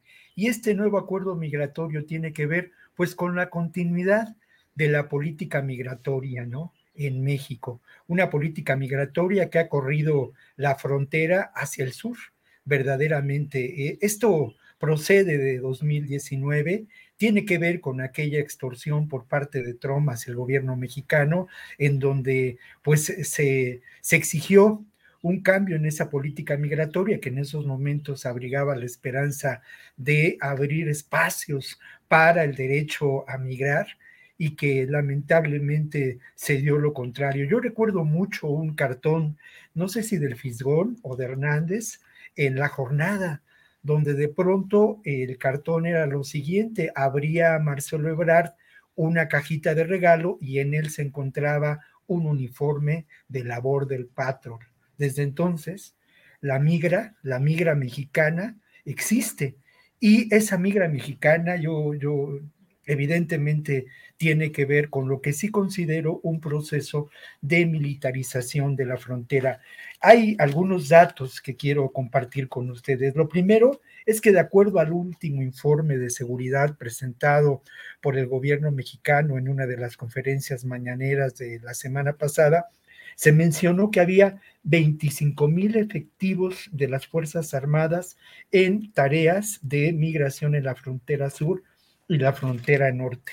25 mil efectivos. Ahora, esos 25 mil efectivos han estado realizando una labor de contención de los flujos migratorios desde el año 2019. Y eh, en ese momento, de acuerdo a cables que pues Guacamaya League, Guacamaya Leaks o quien sea esta organización pudo, pudo interceptar, dar a conocer, en fin, en esos momentos, en 2019, eh, eh, hubo instrucciones en el ejército mexicano, se crearon dos nuevas áreas, ¿no? Una área vinculada al trabajo de, la frontera sur, el centro de coordinación de las operaciones Uchate y el Centro de Coordinación de las Operaciones en el Norte. Además del despliegue en ese momento de 25 mil efectivos de las Fuerzas Armadas, se eh, realizaron labores desde entonces con agentes de inteligencia, con embarcaciones, con helicópteros. Y aquí es donde a mí me parece que hay un grave error incluso en términos de esta estrategia de militarización de la frontera. No, mm, no se ha golpeado de manera central, determinante, a quienes podríamos considerar encabezan las organizaciones de crimen organizado que permiten un enorme negocio de, de, la economía del delito, que es la migración, que es el tráfico de indocumentados, lo que encontramos es precisamente la contención de los flujos migratorios. Eso quiere decir que quienes resultan lamentablemente víctimas de esta, de esta serie de operaciones militares de, de contención son ni más ni menos que los migrantes y los migrantes que eh, eh, en la realidad de las personas que eh, conforman estos grupos, pues son las personas más depauperadas, los desposeídos, quienes no tienen otra alternativa que eh, buscar eh, la salida a distintos problemas que tienen que ver con con eh, el desastre migra, el desastre económico, la violencia, el problema ecológico y buscan, buscan la vida, ¿no? Y bueno, ya hemos mencionado que estos flujos migratorios han tenido un cambio determinante y ahora migran las familias. Lo otro, responder a la pregunta, Julio, desde la perspectiva periodística de por qué sigue Francisco Garduño al frente del Instituto Nacional de Migración. Ni más ni menos porque es una pieza clave. Él es quien coordina esta serie de operaciones, aunque el titular, ojo, eh, el titular de esta coordinación es Marcelo Ebrard. Pero Garduño es una, una pieza clave y a mí me parece que quien ha eh, pues aplicado esta militarización y llevado adelante esta militarización de la frontera. Ha habido distintos operativos a lo largo de estos años, Julio, en donde se ha documentado el proceder eh, digamos, con estrategias militares para la contención de eh, distintas caravanas. Vivimos una, etapa de crisis migratoria sin duda y lo último que diría es que sí, los republicanos publicaron ayer una carta diciendo que pues le pedían a Biden, ¿no? Que no, que no se llevara adelante este retroceso del título 42, pero es que en el fondo, Julio, importante decir. Nada más dame chance de, darle oportunidad a Ricardo, sí. Sí, un mínimo apunte. Es que para ellos el asunto migratorio es un problema de aliens y un problema de salud. Bien. Gracias, Víctor. Ricardo Ravelo, sobre el tema migratorio, ¿cómo ves estos momentos? El acuerdo entre la asesora de seguridad nacional, es decir, del gobierno de Biden, con el gobierno de México, y luego también lo que dice Víctor Ronquillo, eh, que siga Garduño como jefe del Instituto Nacional de Migración. Es eh, la garantía de la continuidad de las mismas prácticas que han tenido desenlace terrible en Ciudad Juárez, pero no solo ahí, es decir, sigue Garduño porque sigue la misma política migratoria. Ricardo Ravelo. Mira, el, respecto de la política, respecto de los eh, nuevos, nuevos, que no hay nada de nuevo, los nuevos este, acuerdos, en realidad pues es un maquillaje. Es decir, simplemente cambiaron el maquillaje, es, este, es la misma política, solamente con algunos matices, pero bueno, en el fondo nada cambia. Eh, hay una, posiblemente esté por anularse ya el título 40, porque este se implementó en efecto, como lo refería Víctor, en el gobierno de Donald Trump por aquel tema de la pandemia, ¿no? Para impedir que el, flujo migratorio, los migrantes llegaran hasta la frontera bajo el argumento de que podían ser un foco de contaminación del COVID. Eh, sin embargo, bueno, el, el, único movimiento que vi es que se van, se van a establecer algunas estaciones migratorias ahora en ciertos países de Centroamérica. Me parece que tienen contemplado abrir Colombia y tienen contemplado abrir Guatemala como centros de atención, eh, supuestamente para brindar seguridad y, e impedir que pues en su andar hacia México puedan correr más riesgos y sobre todo enfrentar tragedias como las de Ciudad Juárez, que lamentablemente pues siguen sin aclararse. Y peor aún, este asunto de Garduño me parece a mí una burla del, gobierno mexicano, porque a pesar de que hubo protesta internacional del Salvador, de Guatemala, sobre todo de Guatemala muy insistente a través del embajador, exigiendo reparación de daño por lo que ocurrió en Ciudad Juárez, pues bueno, hasta ahora no, no ha habido una respuesta clara al respecto. Y obviamente pues lo que más se cuestiona es eh, esta postura del presidente de, pues, como que a proteger a su gente, a sus aliados, pues como está ocurriendo en Segalmex, como está ocurriendo ahora con Garduño, ¿no? Es decir, no obstante las evidencias, pues las niega, las niega, las evade, las minimiza, se escurre, no lo enfrenta. Es decir, es un presidente que tiene un doble discurso, ¿no? Por un, por un lado, un discurso de aplicación de la ley y de no tolerancia a la corrupción, pero en la práctica ocurre todo lo contrario.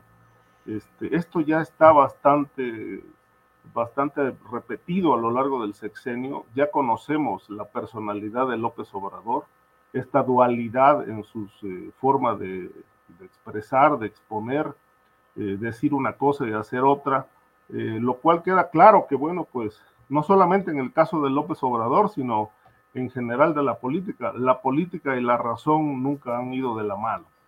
Eh, y creo que el caso Garduño así lo expresa, así lo, así lo, lo, acredita.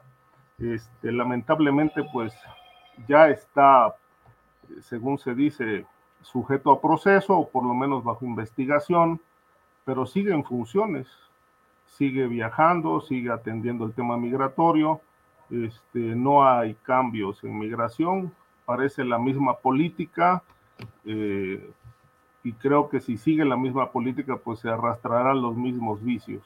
Eh, hace falta una revolución en este caso, no, no maquillajes, no, no cambios de, por encima, sino un replanteamiento de la política migratoria entre ambos, entre ambos países, realmente para, para que esto tenga una, una salida mucho más positiva y, sobre todo evitar el riesgo de muerte de los migrantes, porque pues la verdad es que en todo este trayecto que emprenden desde, sus países de origen hasta llegar a la frontera o cruzar por México, pues bueno, ellos eh, traen prácticamente la muerte ahí acompañándolos permanentemente.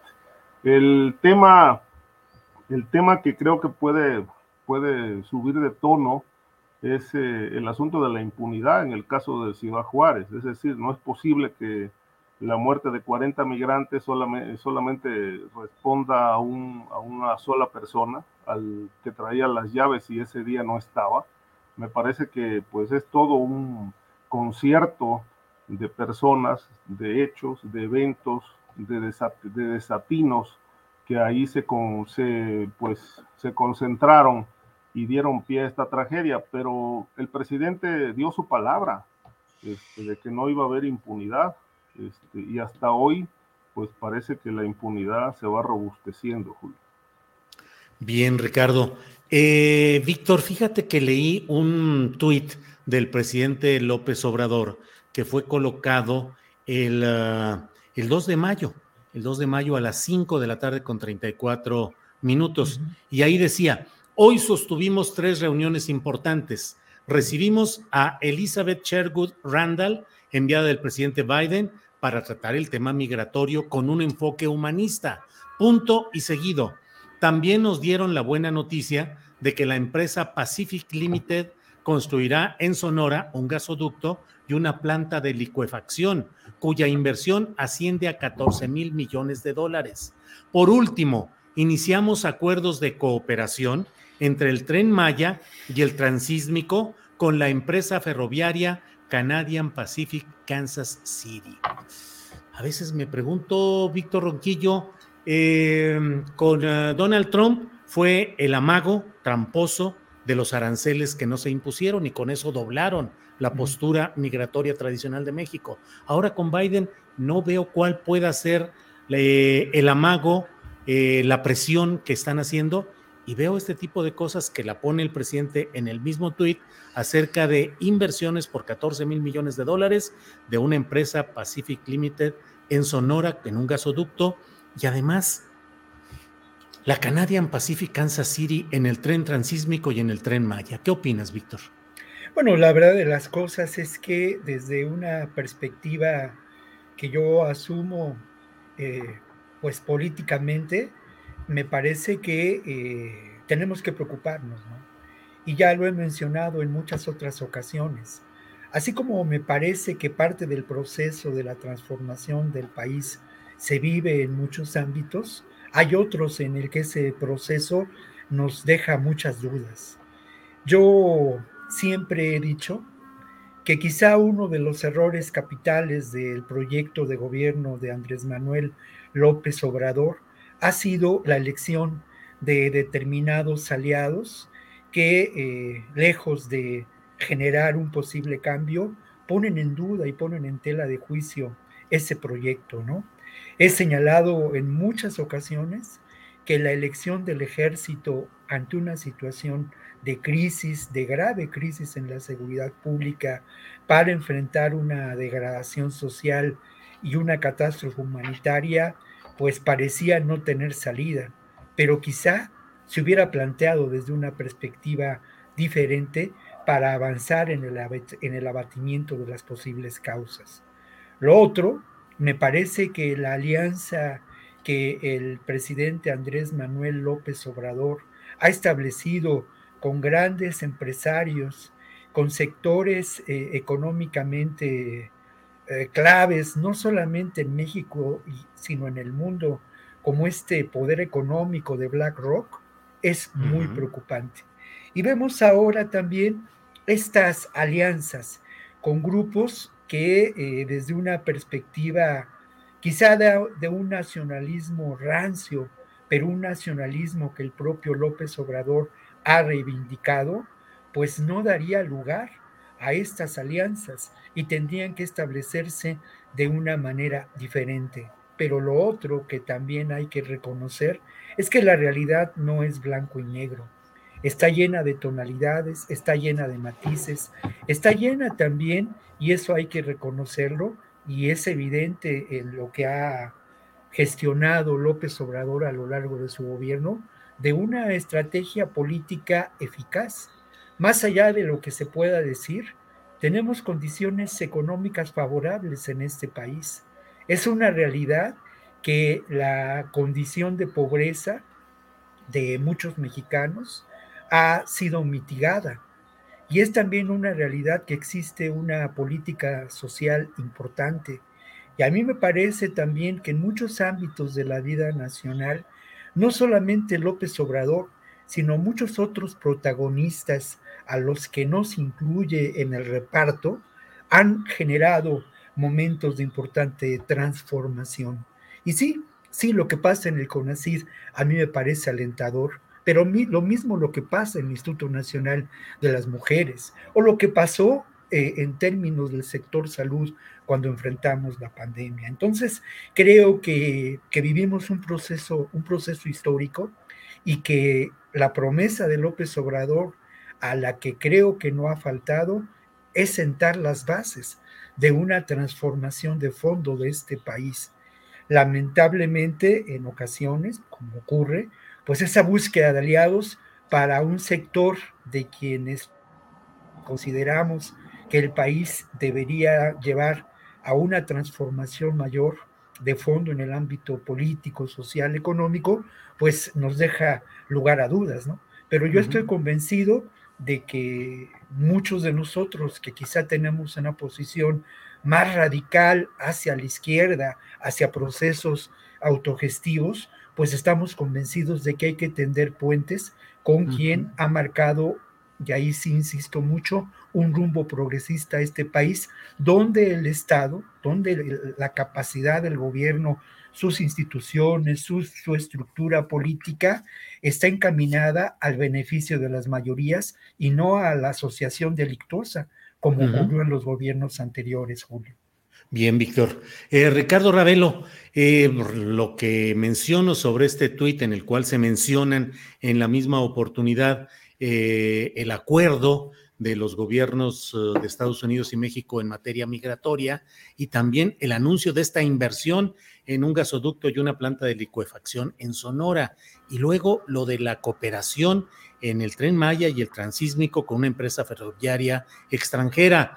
Durante mucho tiempo, Ricardo, mantuvimos algunos, eh, pues la idea de que hay zonas estratégicas del país en los cuales no debería de haber una presencia empresarial extranjera importante, porque justamente sería abrir el camino para eventuales litigios comerciales e incluso en el pasado invasiones directas, como sucedió en Panamá con el canal famoso y todo el interés y la presencia de Estados Unidos dominando y controlando ahí. Ahora en el transísmico, empresa ferroviaria extranjera. ¿Qué opinas de todo este cuadro que estoy comentando, Ricardo? Mira, eso yo no lo veo mal, al contrario, las inversiones siempre son necesarias y este país está hambriento de inversiones, sobre todo porque ha costado mucho trabajo este, ir construyendo, ¿sí? o mal construyendo una una confianza internacional en un régimen como el de López Obrador que ha sido cuestionado de no respetar la legalidad. Este, pues si hay empresas que confían, pues ahí están las inversiones anunciadas. El, transísmico, el, canal interoceánico o transísmico, es una mega obra. Es decir, se ha hablado poco de eso, pero es una mega obra que conecta a, este, México con pues todo el mundo a través de, esta, de esta plataforma que bueno va a ser creo que de las más importantes del mundo. Eh, esta obra no se va a terminar en este sexenio, este, creo que están al 40%, es decir, e, es un sueño viejo porque no es una obra de López Obrador, la está desarrollando, pero este, este proyecto viene desde Porfirio Díaz este, y siempre se, vio que ahí había un potencial eh, extraordinario para desarrollar este, empresas, para desarrollar todo el tema portuario, este, aprovechando eh, los litorales y, faltaba una, amplia infraestructura que se está llevando a cabo, se está realizando en lo que es Salina Cruz, Oaxaca, Coaxacualcos, Veracruz, son varios municipios donde va a haber un, una, pues una derrama y una, una importante oportunidad de, de inversión y de empleo. Eh, había un problema, un problema interesante que, y grave, interesante en el sentido periodístico, porque fíjate que, por ejemplo, me contaban que el objetivo de esto era que, que pues se aprovechara localmente todas las fuentes de empleo que se iban a generar o se están generando. Pero, por ejemplo, ocurre que frente a lo que pasa en el norte, en esa zona del sur hay mucho atraso a nivel académico. De tal manera que, por ejemplo, la mano de obra es posible que no, que no, no, se, no se contrate localmente, sino que se, trae, se lleve de fuera, porque muchos municipios que, que, que van a ser impactados positivamente por esta mega obra del transísmico, la mayor parte de la gente que está en capacidad de, trabajar este, no han terminado ni la primaria. Entonces, eh, las empresas como mínimo piden secundaria terminada, de tal manera que eh, la gran pregunta es, ¿qué pasó con el tema educativo? Eh, hay también un gran sector iletrado, hay analfabetismo, eh, entonces los, los alcaldes estaban pues trabajando a marchas forzadas para poder ir abatiendo este rezago que de alguna manera se dejó suelto por fallidas políticas y que ahora que está en puerta esta mega obra que es el transísmico que va, de, va, va, a detonar mucho empleo, pues bueno, tienen el temor de que la mano de obra llegue de fuera precisamente porque el principal rezago que tiene el sureste se llama analfabetismo. Eh, estudios truncos, personas que no terminaron primaria ni secundaria, porque pues dadas las necesidades eh, humanas, pues prefirieron trabajar que concluir estudios. Pero yo creo que no, no está del todo. Además, eh, las empresas que están interesadas o han estado interesadas en desarrollar el transísmico no son mexicanas propiamente, este, han sido extranjeras y obviamente quienes se van a posicionar eh, cuando esta obra termine, cuando termine, porque no será este sexenio, este, pues serán extranjeras, precisamente porque, bueno, habrá parques, habrá instalaciones portuarias, bueno, es una cosa impresionante. Eh, visto en el papel, pues eh, es, se lleva uno, creo que unos tres, cuatro horas leyendo detalle a detalle en qué consiste esta obra, que insisto, fue proyectada desde los tiempos de Porfirio Díaz, pero que apenas en este sexenio se vio la posibilidad de llevarlo a cabo, pero bueno, un sexenio es insuficiente para poderlo terminar. Bien, bien, gracias Ricardo.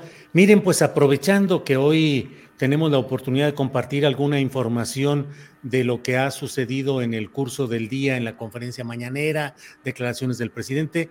Eh, ¿Qué les parece si le pedimos a Adriana Buentello, que está por aquí, que nos comente algo de esta información? Adriana, bienvenida a esta mesa. gracias por estar aquí. Gracias, Julio. Buenas tardes, Ricardo. Buenas tardes, Víctor. Bueno, antes que otra cosa, les quiero comentar que de último momento estoy viendo que en muchos nos está costando trabajo entrar a las páginas del gobierno. Eh, yo tuve problemas hace rato para entrar a, presidencia a ver la conferencia mañanera, pero varias dependencias están reportando fallas, es lo que eh, pues hemos estado eh, checando algunos, algunos periodistas.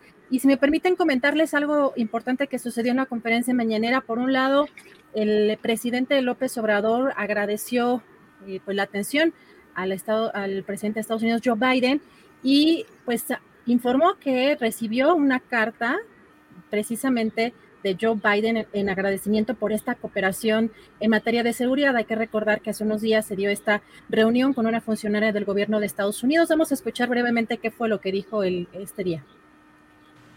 Y eh, de parte nuestra le tenemos pues eh, una estimación especial. Acabamos de tener antier la reunión conjunta en materia de seguridad y ayer ya me mandó una carta, básicamente de agradecimiento por la reunión. Nos dio este, respuesta eh, y de que pues están agradecidos porque pues estamos trabajando de manera conjunta en distintos temas, eh, armas, migración, fentanilo. Vaya, Adriana, pues eh, un tema para poder comentar un poquito más adelante con los compañeros de la mesa, pero ¿hay algún otro segmento, Adriana? Así, todo esto está ligado eh, precisamente para la mesa de seguridad porque, bueno, el presidente ve y advierte que ante las elecciones que se van a dar este año en Estados Unidos pueden utilizar a México como piñata. Y particularmente hoy el presidente pues dijo que en este tema están utilizando pues, políticamente tema esta pandemia por el fentanilo y llamó, dijo que hay traidor, traidorzuelos intervencionistas. Vamos a escuchar qué dijo.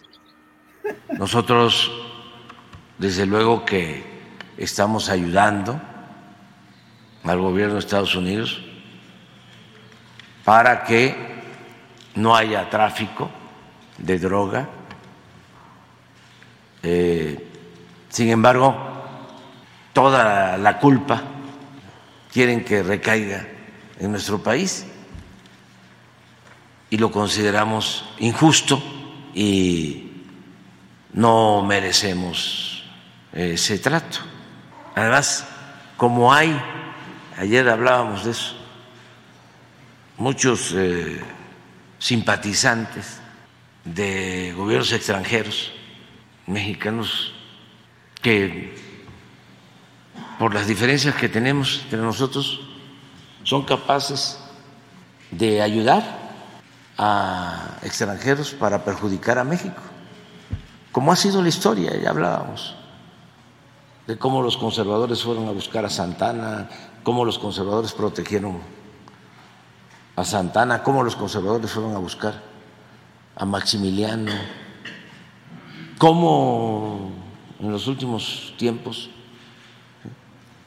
han ido a España a acusarnos, a Estados Unidos, cómo reciben dinero del gobierno de Estados Unidos para eh, atacarnos en un plan de traidorzuelos y de intervencionismo, porque nosotros representamos un gobierno legal, legítimamente constituido. Estamos aquí por la voluntad del pueblo de México. Bueno, pues traidorzuelos, entre otras cosas, Adriana. Así es, y también importante que el titular de la CEMAR, el almirante Rafael Ojeda Durán, eh, hoy puso un, eh, pues la transmisión o parte de la transmisión de Ciro Gómez Leiva, en donde exhibe un reportaje de, un, de unos periodistas ingleses de lo que pues aparentemente es un medio Sky News y, Channel 4. Eh, esto lo reprodujo Ciro Gómez Leiva en su espacio y el almirante Ojeda fue pidiendo que pausaran cada parte de este reportaje que hicieron estos periodistas ingleses para ir desmintiendo lo que pues él considera que eran falsedades respecto incluso al, a cómo se estaba fabricando supuestamente en México pues esta, pues esta sustancia, este, el fentanilo, entre otras cosas, eh, alertaba, por ejemplo, que las medidas de seguridad para los que estaban haciendo esta, pues estas mezclas, pues no tenían pues lo más mínimo para protegerse y que pues estaban en riesgo de muerte.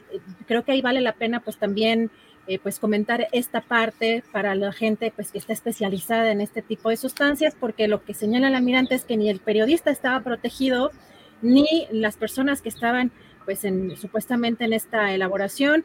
También hablaba incluso de, pues de, de, pues cómo estaban los, las sustancias almacenadas, que no era viable, que podía haber sido un laboratorio de metanfetaminas, pero que no de fentanilo. Entonces, eh, pues cuando en el caso de Ciro Gómez Leiva mencionaba que pues lo estaban negando parcialmente, el almirante dijo, no lo vamos a negar parcialmente, lo vamos a negar totalmente. Entonces, con esta participación, el almirante, eh, el titular de la CEMAR, pues negó completamente que en México se esté fabricando eh, el fentanilo. Y esto es pues parte, pues para la mesa lo dejo.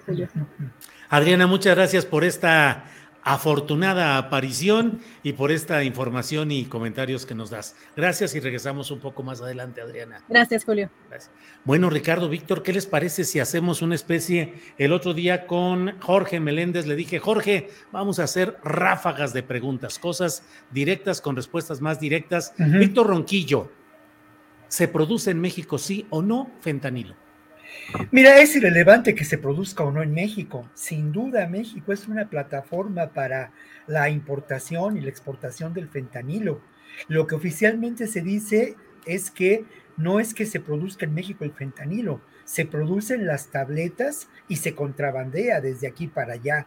Eso es lo trascendente, ¿no? Y eso es lo que importa y eso es lo que de alguna manera ha generado este, una acción que me parece de destacar de eh, pues capturas de laboratorios, capturas de integrantes de los grupos criminales que participan en este negocio y no ha habido la equivalencia por parte del gobierno de Estados Unidos en el tema del armamento. El propio Marcelo Ebrard planteaba estas dos cosas, ¿no? A la par. Bueno, nosotros le damos al ataque al fentanilo, ustedes denle al ataque al tráfico de armas. Bien, Ricardo Ravelo, ¿se produce o no se produce en México fentanilo? Julio, no, no se produce. Eh, lo que ocurre en México es que se procesa, que es distinto, se procesa fentanilo. Es decir, este, el, precursor químico proviene de, de otros países, de China, de Indonesia, de la India, eh, incluso de Alemania, eh, pero en México eso no se produce, es decir, el fentanilo en México se procesa y aquí se da, se, se, procesa en laboratorios, la propia Sedena, la Marina lo saben, ellos han desmantelado laboratorios en Tijuana, en, en Sinaloa, eh, y han decomisado mucho, mucho, este, mucha droga, este, mucha droga que proviene del fentanilo. Es decir, en México, en México es un, es un laboratorio de fentanilo, eh, ya como sustancia para el consumo. Este, pero que se produzca el fentanilo en realidad pues no es así porque nosotros no tenemos esos precursores químicos, se importan de fuera, de Asia, particularmente, pero en México, México sí es el gran laboratorio de fentanilo donde se procesa eh, y hay eh, múltiples zonas donde se producen parches, se producen eh, la llamada droga arcoíris, las pastillas, estas ya para consumir, porque en realidad voy a dar un dato, es decir, si una persona, por ejemplo, se consume una cantidad de fentanilo, fentanilo, eh, más o menos similar a la punta de un lápiz, se muere. Es decir, con esa dosis de la, de más o menos la equiparan como de la, del tamaño de la punta de un lápiz, con eso se muere, es, es mortal. De tal manera que así no se puede consumir, se tiene que procesar y eso es lo que, eso es lo que se hace en México. De tal manera que el gran laboratorio de esos, de esa droga que es producto del fentanilo, se, se hace en México y de aquí se exporta a Estados Unidos. Bien, Ricardo. Víctor Ronquillo, estamos viviendo un momento en el cual hay mucho, mucha tensión declarativa. La DEA dice que está montando ya un equipo de trabajo con eh, especialistas en química, en comercio internacional y en mil cosas para enfrentar a los cárteles mexicanos por la cuestión del fentanilo. ¿Crees, Víctor, que todo esto es fundamentalmente proceso electoral Estados Unidos o de verdad puede haber una embestida fuerte de agencias y gobierno de Estados Unidos contra México en esta materia? Lamentablemente, Julio, creo que eh, siempre al gobierno de Estados Unidos o a los gobiernos de Estados Unidos, a los sectores más conservadores en el ámbito y en el escenario de la política de Estados Unidos, les ha venido muy bien construir enemigos con diferentes motivos, ¿no? Y han construido un enemigo ahora con los narcotraficantes mexicanos y que tiene sentido en este escenario electoral.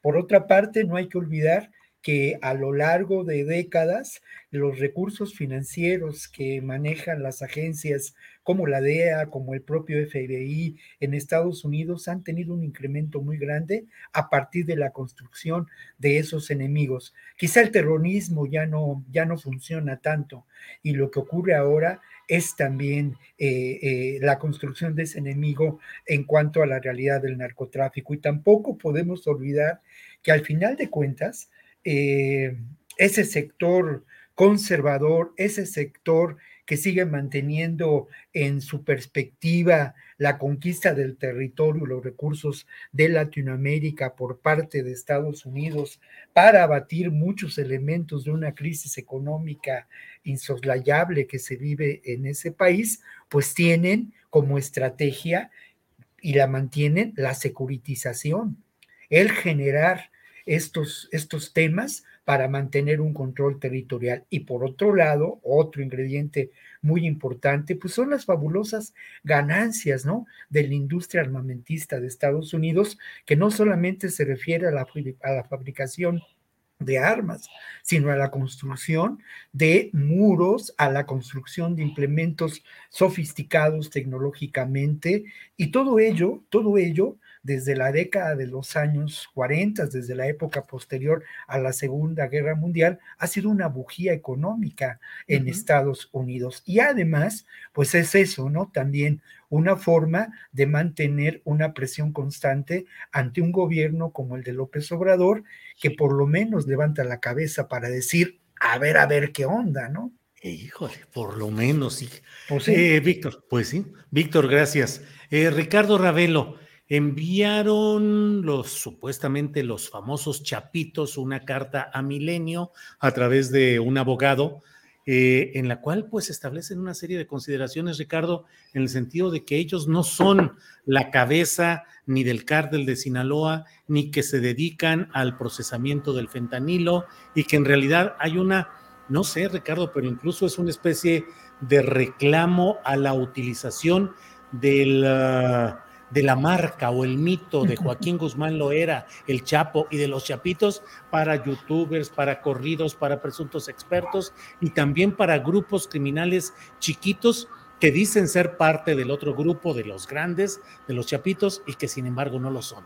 Eh, qué curioso me parece todo este deslinde en el cual ellos dicen no somos todo lo que están diciendo y nos están construyendo esa, eh, pues una especie de leyenda de la que ellos se desmarcan. ¿Cómo ves el tema, Ricardo? Sí, bueno, ellos siempre, la posición que van a tener es de negarlo.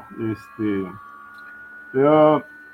mira, eh, si bien eh, pueden no ser la cabeza central del cártel de Sinaloa, este, sí son una pieza clave importante, que es el ala que cubría a su padre, Joaquín El Chapo Guzmán, hasta antes de su caída.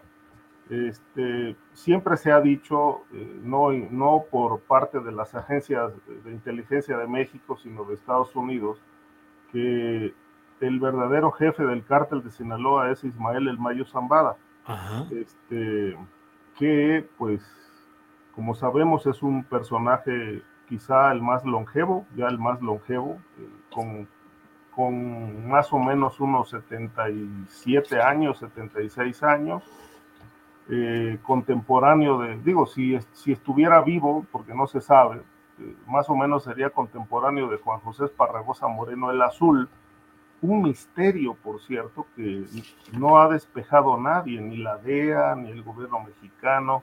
¿Qué pasó con el Azul? ¿Se autodesapareció? ¿Murió? Ninguna agencia lo ha confirmado, ni, para, ni ha confirmado eh, si murió o está vivo. Es decir, es un personaje que parece estar muy tranquilo, este, viviendo muerto.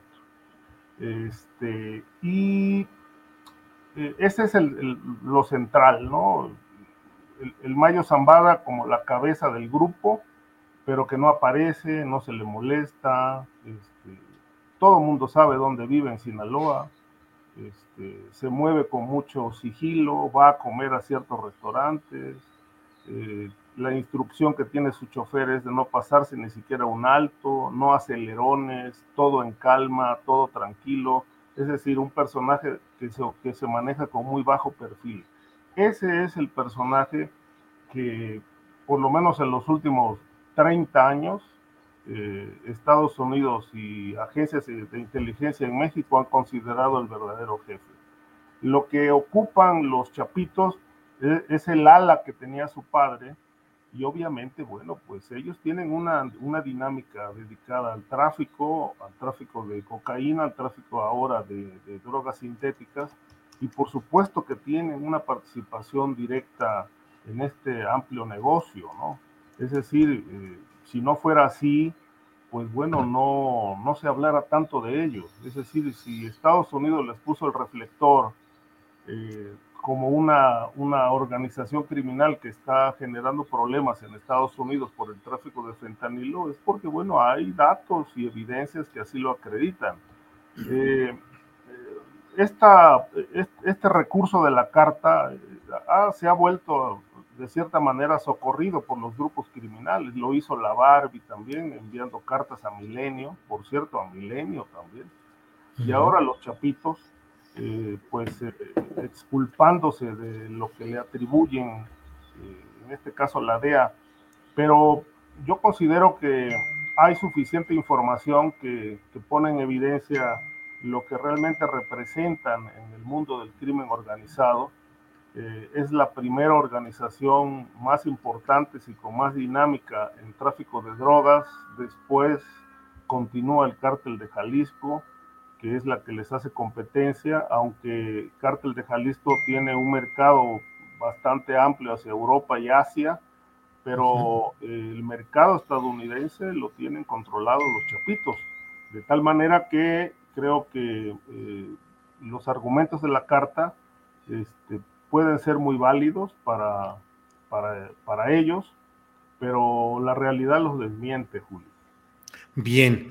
Eh, Ahora sí que profesor Víctor Ronquillo, déjeme decirle, profesor, no, es que de veras lo que dicen estas personas, lo que dicen en esta carta, pues resulta muy, eh, no sé, Víctor, susceptible de analizar. Primero, ¿Qué tanto los grupos criminales ya tienen expertos en relaciones públicas, en análisis político, en posicionamiento de sus intereses, de su marca, en defensa de lo que plantean? Porque esta carta está bien redactada, muy bien redactada, y plantea una serie de cosas que parecerían, em, pues casi te diría yo, eh, una crítica, un análisis muy crítico de la relación de medios de comunicación, de redes sociales, de la verdad, de la posverdad. O sea, dice, no solamente se benefician los que trabajan en lo ilícito, en la época en la que vivimos de redes sociales, por los deseos de obtener visitas y dar notas virales o darse a conocer, día a día aumenta la cantidad de personas que usan el nombre del Chapo Guzmán o de nosotros, sus hijos, para llamar la atención del consumidor. Incontables son los corridos o canciones que los músicos componen con información falsa y sin autorización. Empresas usan nuestro nombre para establecerse en lugares, fabrican ropa, bebidas, accesorios y muchos productos más con alusión de nuestro nombre o de nuestro padre para vender más y obtener un beneficio económico. ¿Cómo lo ve el profesor Ronquillo desde el punto de vista de estos temas, Víctor? Bueno, yo creo, y lo hemos dicho muchas veces, que hay que apartarnos de la narrativa Netflix, ¿no? Verdaderamente, creo que nuestra obligación como personas vinculadas, analistas de estos procesos, es no reiterar estas historias, ¿no? Que hemos escuchado hasta la saciedad, de el cártel de Sinaloa, del Azul Esparagosa, del Mayo Zambada. Esa es la versión oficial de los hechos. Y por principio tendremos que desconfiar de ella, ¿no? Y en esa versión oficial, pues todo resulta muy claro. Y obviamente beneficia a una perspectiva que tiene que ver con procesos muy profundos, eh, no solamente en términos de una guerra ideológica, ¿no? Que sin duda estamos viviendo, sino también de los roles eh, de nuestros países, ¿no? Tanto de México y de Latinoamérica como de Estados Unidos. Esta versión conviene a la DEA. Y has mencionado tú eh, propiamente, Julio, me parece, que estas transnacionales del crimen organizado que se constituyen a partir del tráfico de drogas, pero que ahora participan de una extensa economía del delito, pues tienen en sus bases y en su estructura a diferentes profesionales, ¿no? Y esto es evidente, pero creo yo que también es evidente que este discurso, eh, esto que menciona eh, en, algún momento eh, Ricardo, pues es, es parte, ¿no? De esa manipulación de la que hemos sido objeto a lo largo de décadas, ¿no? Y esta, de esta manipulación que verdaderamente desinforma. Y obviamente no es que yo me ponga del lado de los chapitos, pero es evidente que al final de cuentas conviene a muchos intereses muy turbios el construir esa, esa realidad y ese discurso. Yo me atrevería a decir, ahora que están en huelga los guionistas de Hollywood, que valdría la pena este, escribir otras historias y escribir y construir una narrativa absolutamente diferente en términos de la actuación de la DEA, ¿no? Y en términos de la vinculación que tiene con estos grupos criminales y cómo los ha instrumentalizado a lo largo de décadas. Y obviamente, cómo personajes como Genaro García Luna fueron a su vez instrumentalizados con estas finalidades, ¿no? el propio general Cienfuegos. ¿Qué tanto, qué tanto fue utilizado? Eh, creo que, que tenemos una tarea por delante muy difícil, pero creo que ya no a, esta generación a la que yo pertenezco, porque ya difícilmente puedo no tengo los recursos económicos para reportear, para tratar de construir esta otra historia, pero creo que nos toca y le toca a una generación de jóvenes reporteros no repetir esto, esta, este discurso que es el discurso oficial establecido desde los eh, mecanismos ideológicos y de información de la propia DEA y de otras agencias que intervienen en esta guerra ideológica, Julio. Gracias. Gracias, Víctor. Pues además, eh, em, huelga de guionistas en Hollywood, pero también ahora la alternativa de los chats de inteligencia artificial, el chat GPT, que, que puede organizar guiones e historias a partir de información que tienen por ahí. Eh, Ricardo Ravelo, Mm, son las 2 de la tarde con 54 minutos. Nos queda espacio para un postrecito más o menos extenso, no demasiado, pero podemos. El tema que tú desees, Ricardo, por favor. Sí, sobre este tema. Mira, mm, en principio no estamos construyendo ninguna historias, es decir, este, los personajes no son fantasmas. Ahí están eh, operando este, impunes. Y me parece que, bueno, eh, cada vez que reflexiono sobre la perturbadora realidad de México en materia de, de seguridad, donde este país se desangra cada segundo, en realidad más, eh, más admiro las acciones de Bukele. Eh, y puedo afirmar categóricamente que a López Obrador le falta lo que a Bukele le sobra para enfrentar al crimen organizado, a las bandas y poner orden en este país. Eh, yo veo que realmente la posibilidad de un país pacificado se escapa, se esfuma eh, a meses de que concluya esta administración sin resolver el problema central de la seguridad. Este, 100 muertos, 80 muertos diarios, a veces más, a veces menos, pero todos los días hay ríos de sangre en este país, este, como está pasando recientemente también en Tamaulipas un estado que no, que no termina de, tener gobernabilidad a pesar del cambio este, de gobierno. Ricardo, son palabras mayores decir admiración a Bukele.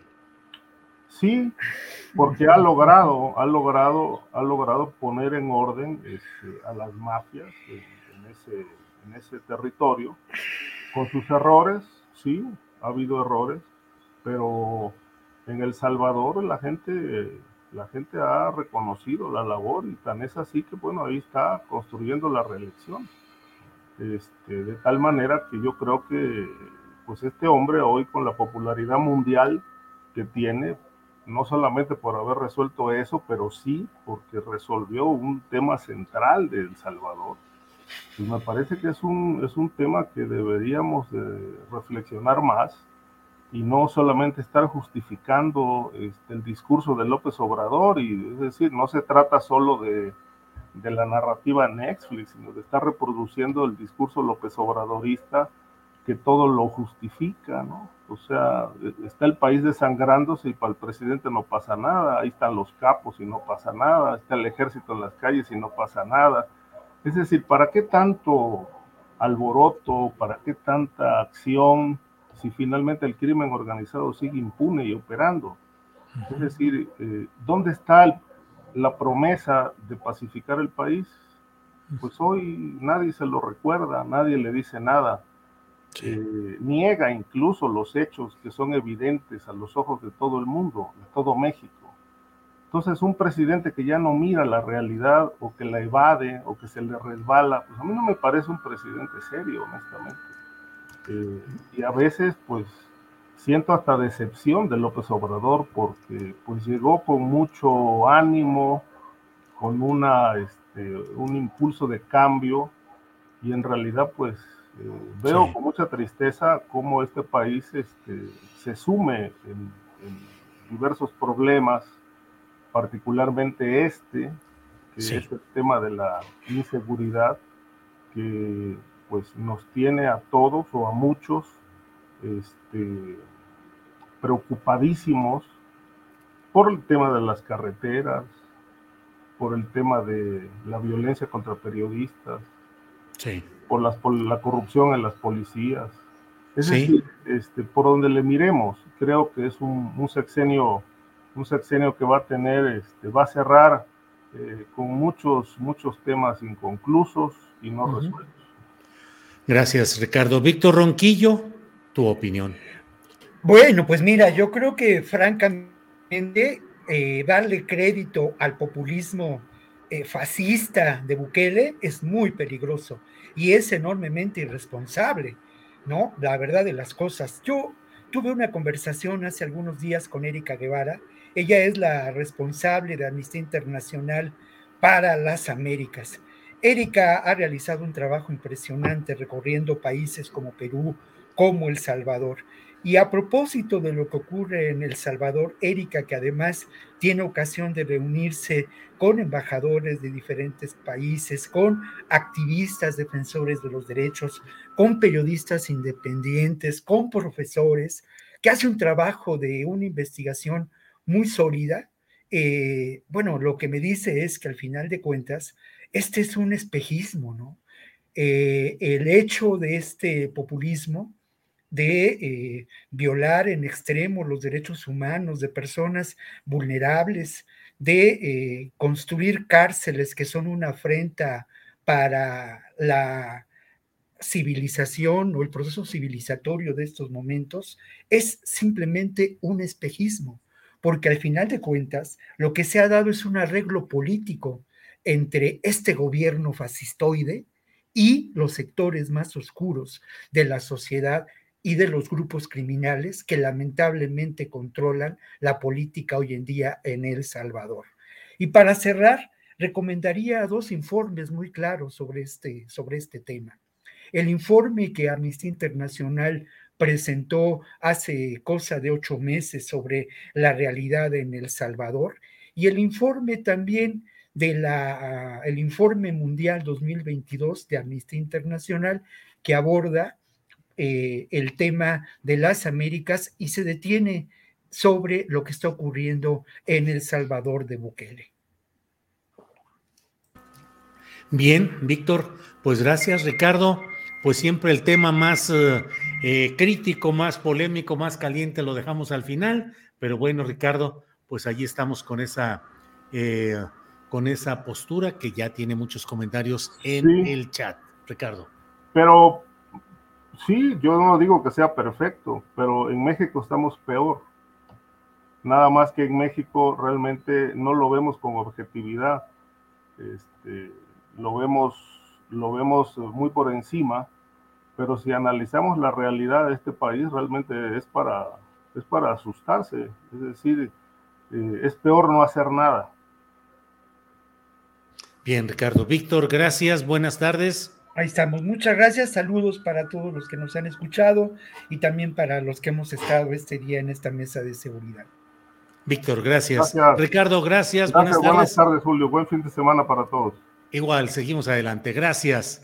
Bien, pues son las 3 de la tarde con un minuto. 3 de la tarde con dos minutos. Acabamos de brincar hacia ahí. Y bueno, pues vamos de inmediato eh, con mi compañera Adriana Buentello con alguna información final. Adriana. Oye, tengo, sigo teniendo serenata acá, ¿eh? No sé cómo está el día, pero qué bonito estar escuchando a los pájaros todo el día. Bueno, eso está muy bien, qué bueno, Adriana. Julio, pues para cerrar, hay algo muy interesante porque uno de los periodistas que siguió este juicio en contra del ex superpolicía de Felipe Calderón, Genaro García Luna, el colega Jesús García, está publicando esto el día de hoy. Señala que un funcionario del gobierno de México o sea, es decir, de la administración del presidente López Obrador, intercambió información sobre el caso de Genaro García Luna con personal de la Corte en Brooklyn, aunque señala que eventualmente esto será público, la información se mantiene bajo sello y nos pone ahí una captura de pantalla. Hay que recordar, Julio, que el presidente López Obrador en las conferencias mañaneras ha insistido en que García Luna declare como testigo colaborador para demostrar si hubo contubernio entre el expresidente Vicente Fox y el expresidente Felipe Calderón y el crimen organizado. Así que, pues, esto se está, se está moviendo eh, quizá de forma interesante. Ya veremos, eh, pues, qué sucede en este caso todavía complejo, Julio. Adriana, pues eh, ahora sí que ha estado movidito el día con mucha información, con muchos eh, temas relevantes, interesantes, polémicos, de todo, incluso el cierre, pero no te, no te gané yo aquella mesa que tú estuviste conduciendo con Ricardo y con, y con Ronquillo, en el que luego la vi yo donde andaba, dije, órale, se pusieron calientitas la discusión entre ellos en una mesa que tú estuviste conduciendo, Adriana. Bueno, ya sabes que de pronto también nos gana la pasión, ¿no? Pero la verdad es que siempre creo que bajo un marco de respeto, que esa es la parte importante con diferentes puntos de vista, pero sí, ya me acordé y recuerdo también que se pone también intenso el chat, como que el chat también, o bueno, no el chat en, particular, sino la gente quiere, quiere ver pelea, quiere ver ahí pues cosas ya fuertes. Creo que no es necesariamente la intención, sino escuchar, escuchar a las otras partes, pero frente luego a ese tipo de, situaciones, sí también eh, eh, la gente se pone intensa. Así es. Adriana, pues bueno, vamos a agradecer a quienes nos han acompañado en este programa, en este jueves 4 de mayo de 2023. Agradecerles que nos hayan acompañado. Ya huele a viernes, no solo a sopita, sino ya huele a viernes. Adriana, gracias y seguimos adelante. Hoy en la noche, 9 de la noche, videocharla astillada y nos vemos mañana. Hasta mañana, buen provecho.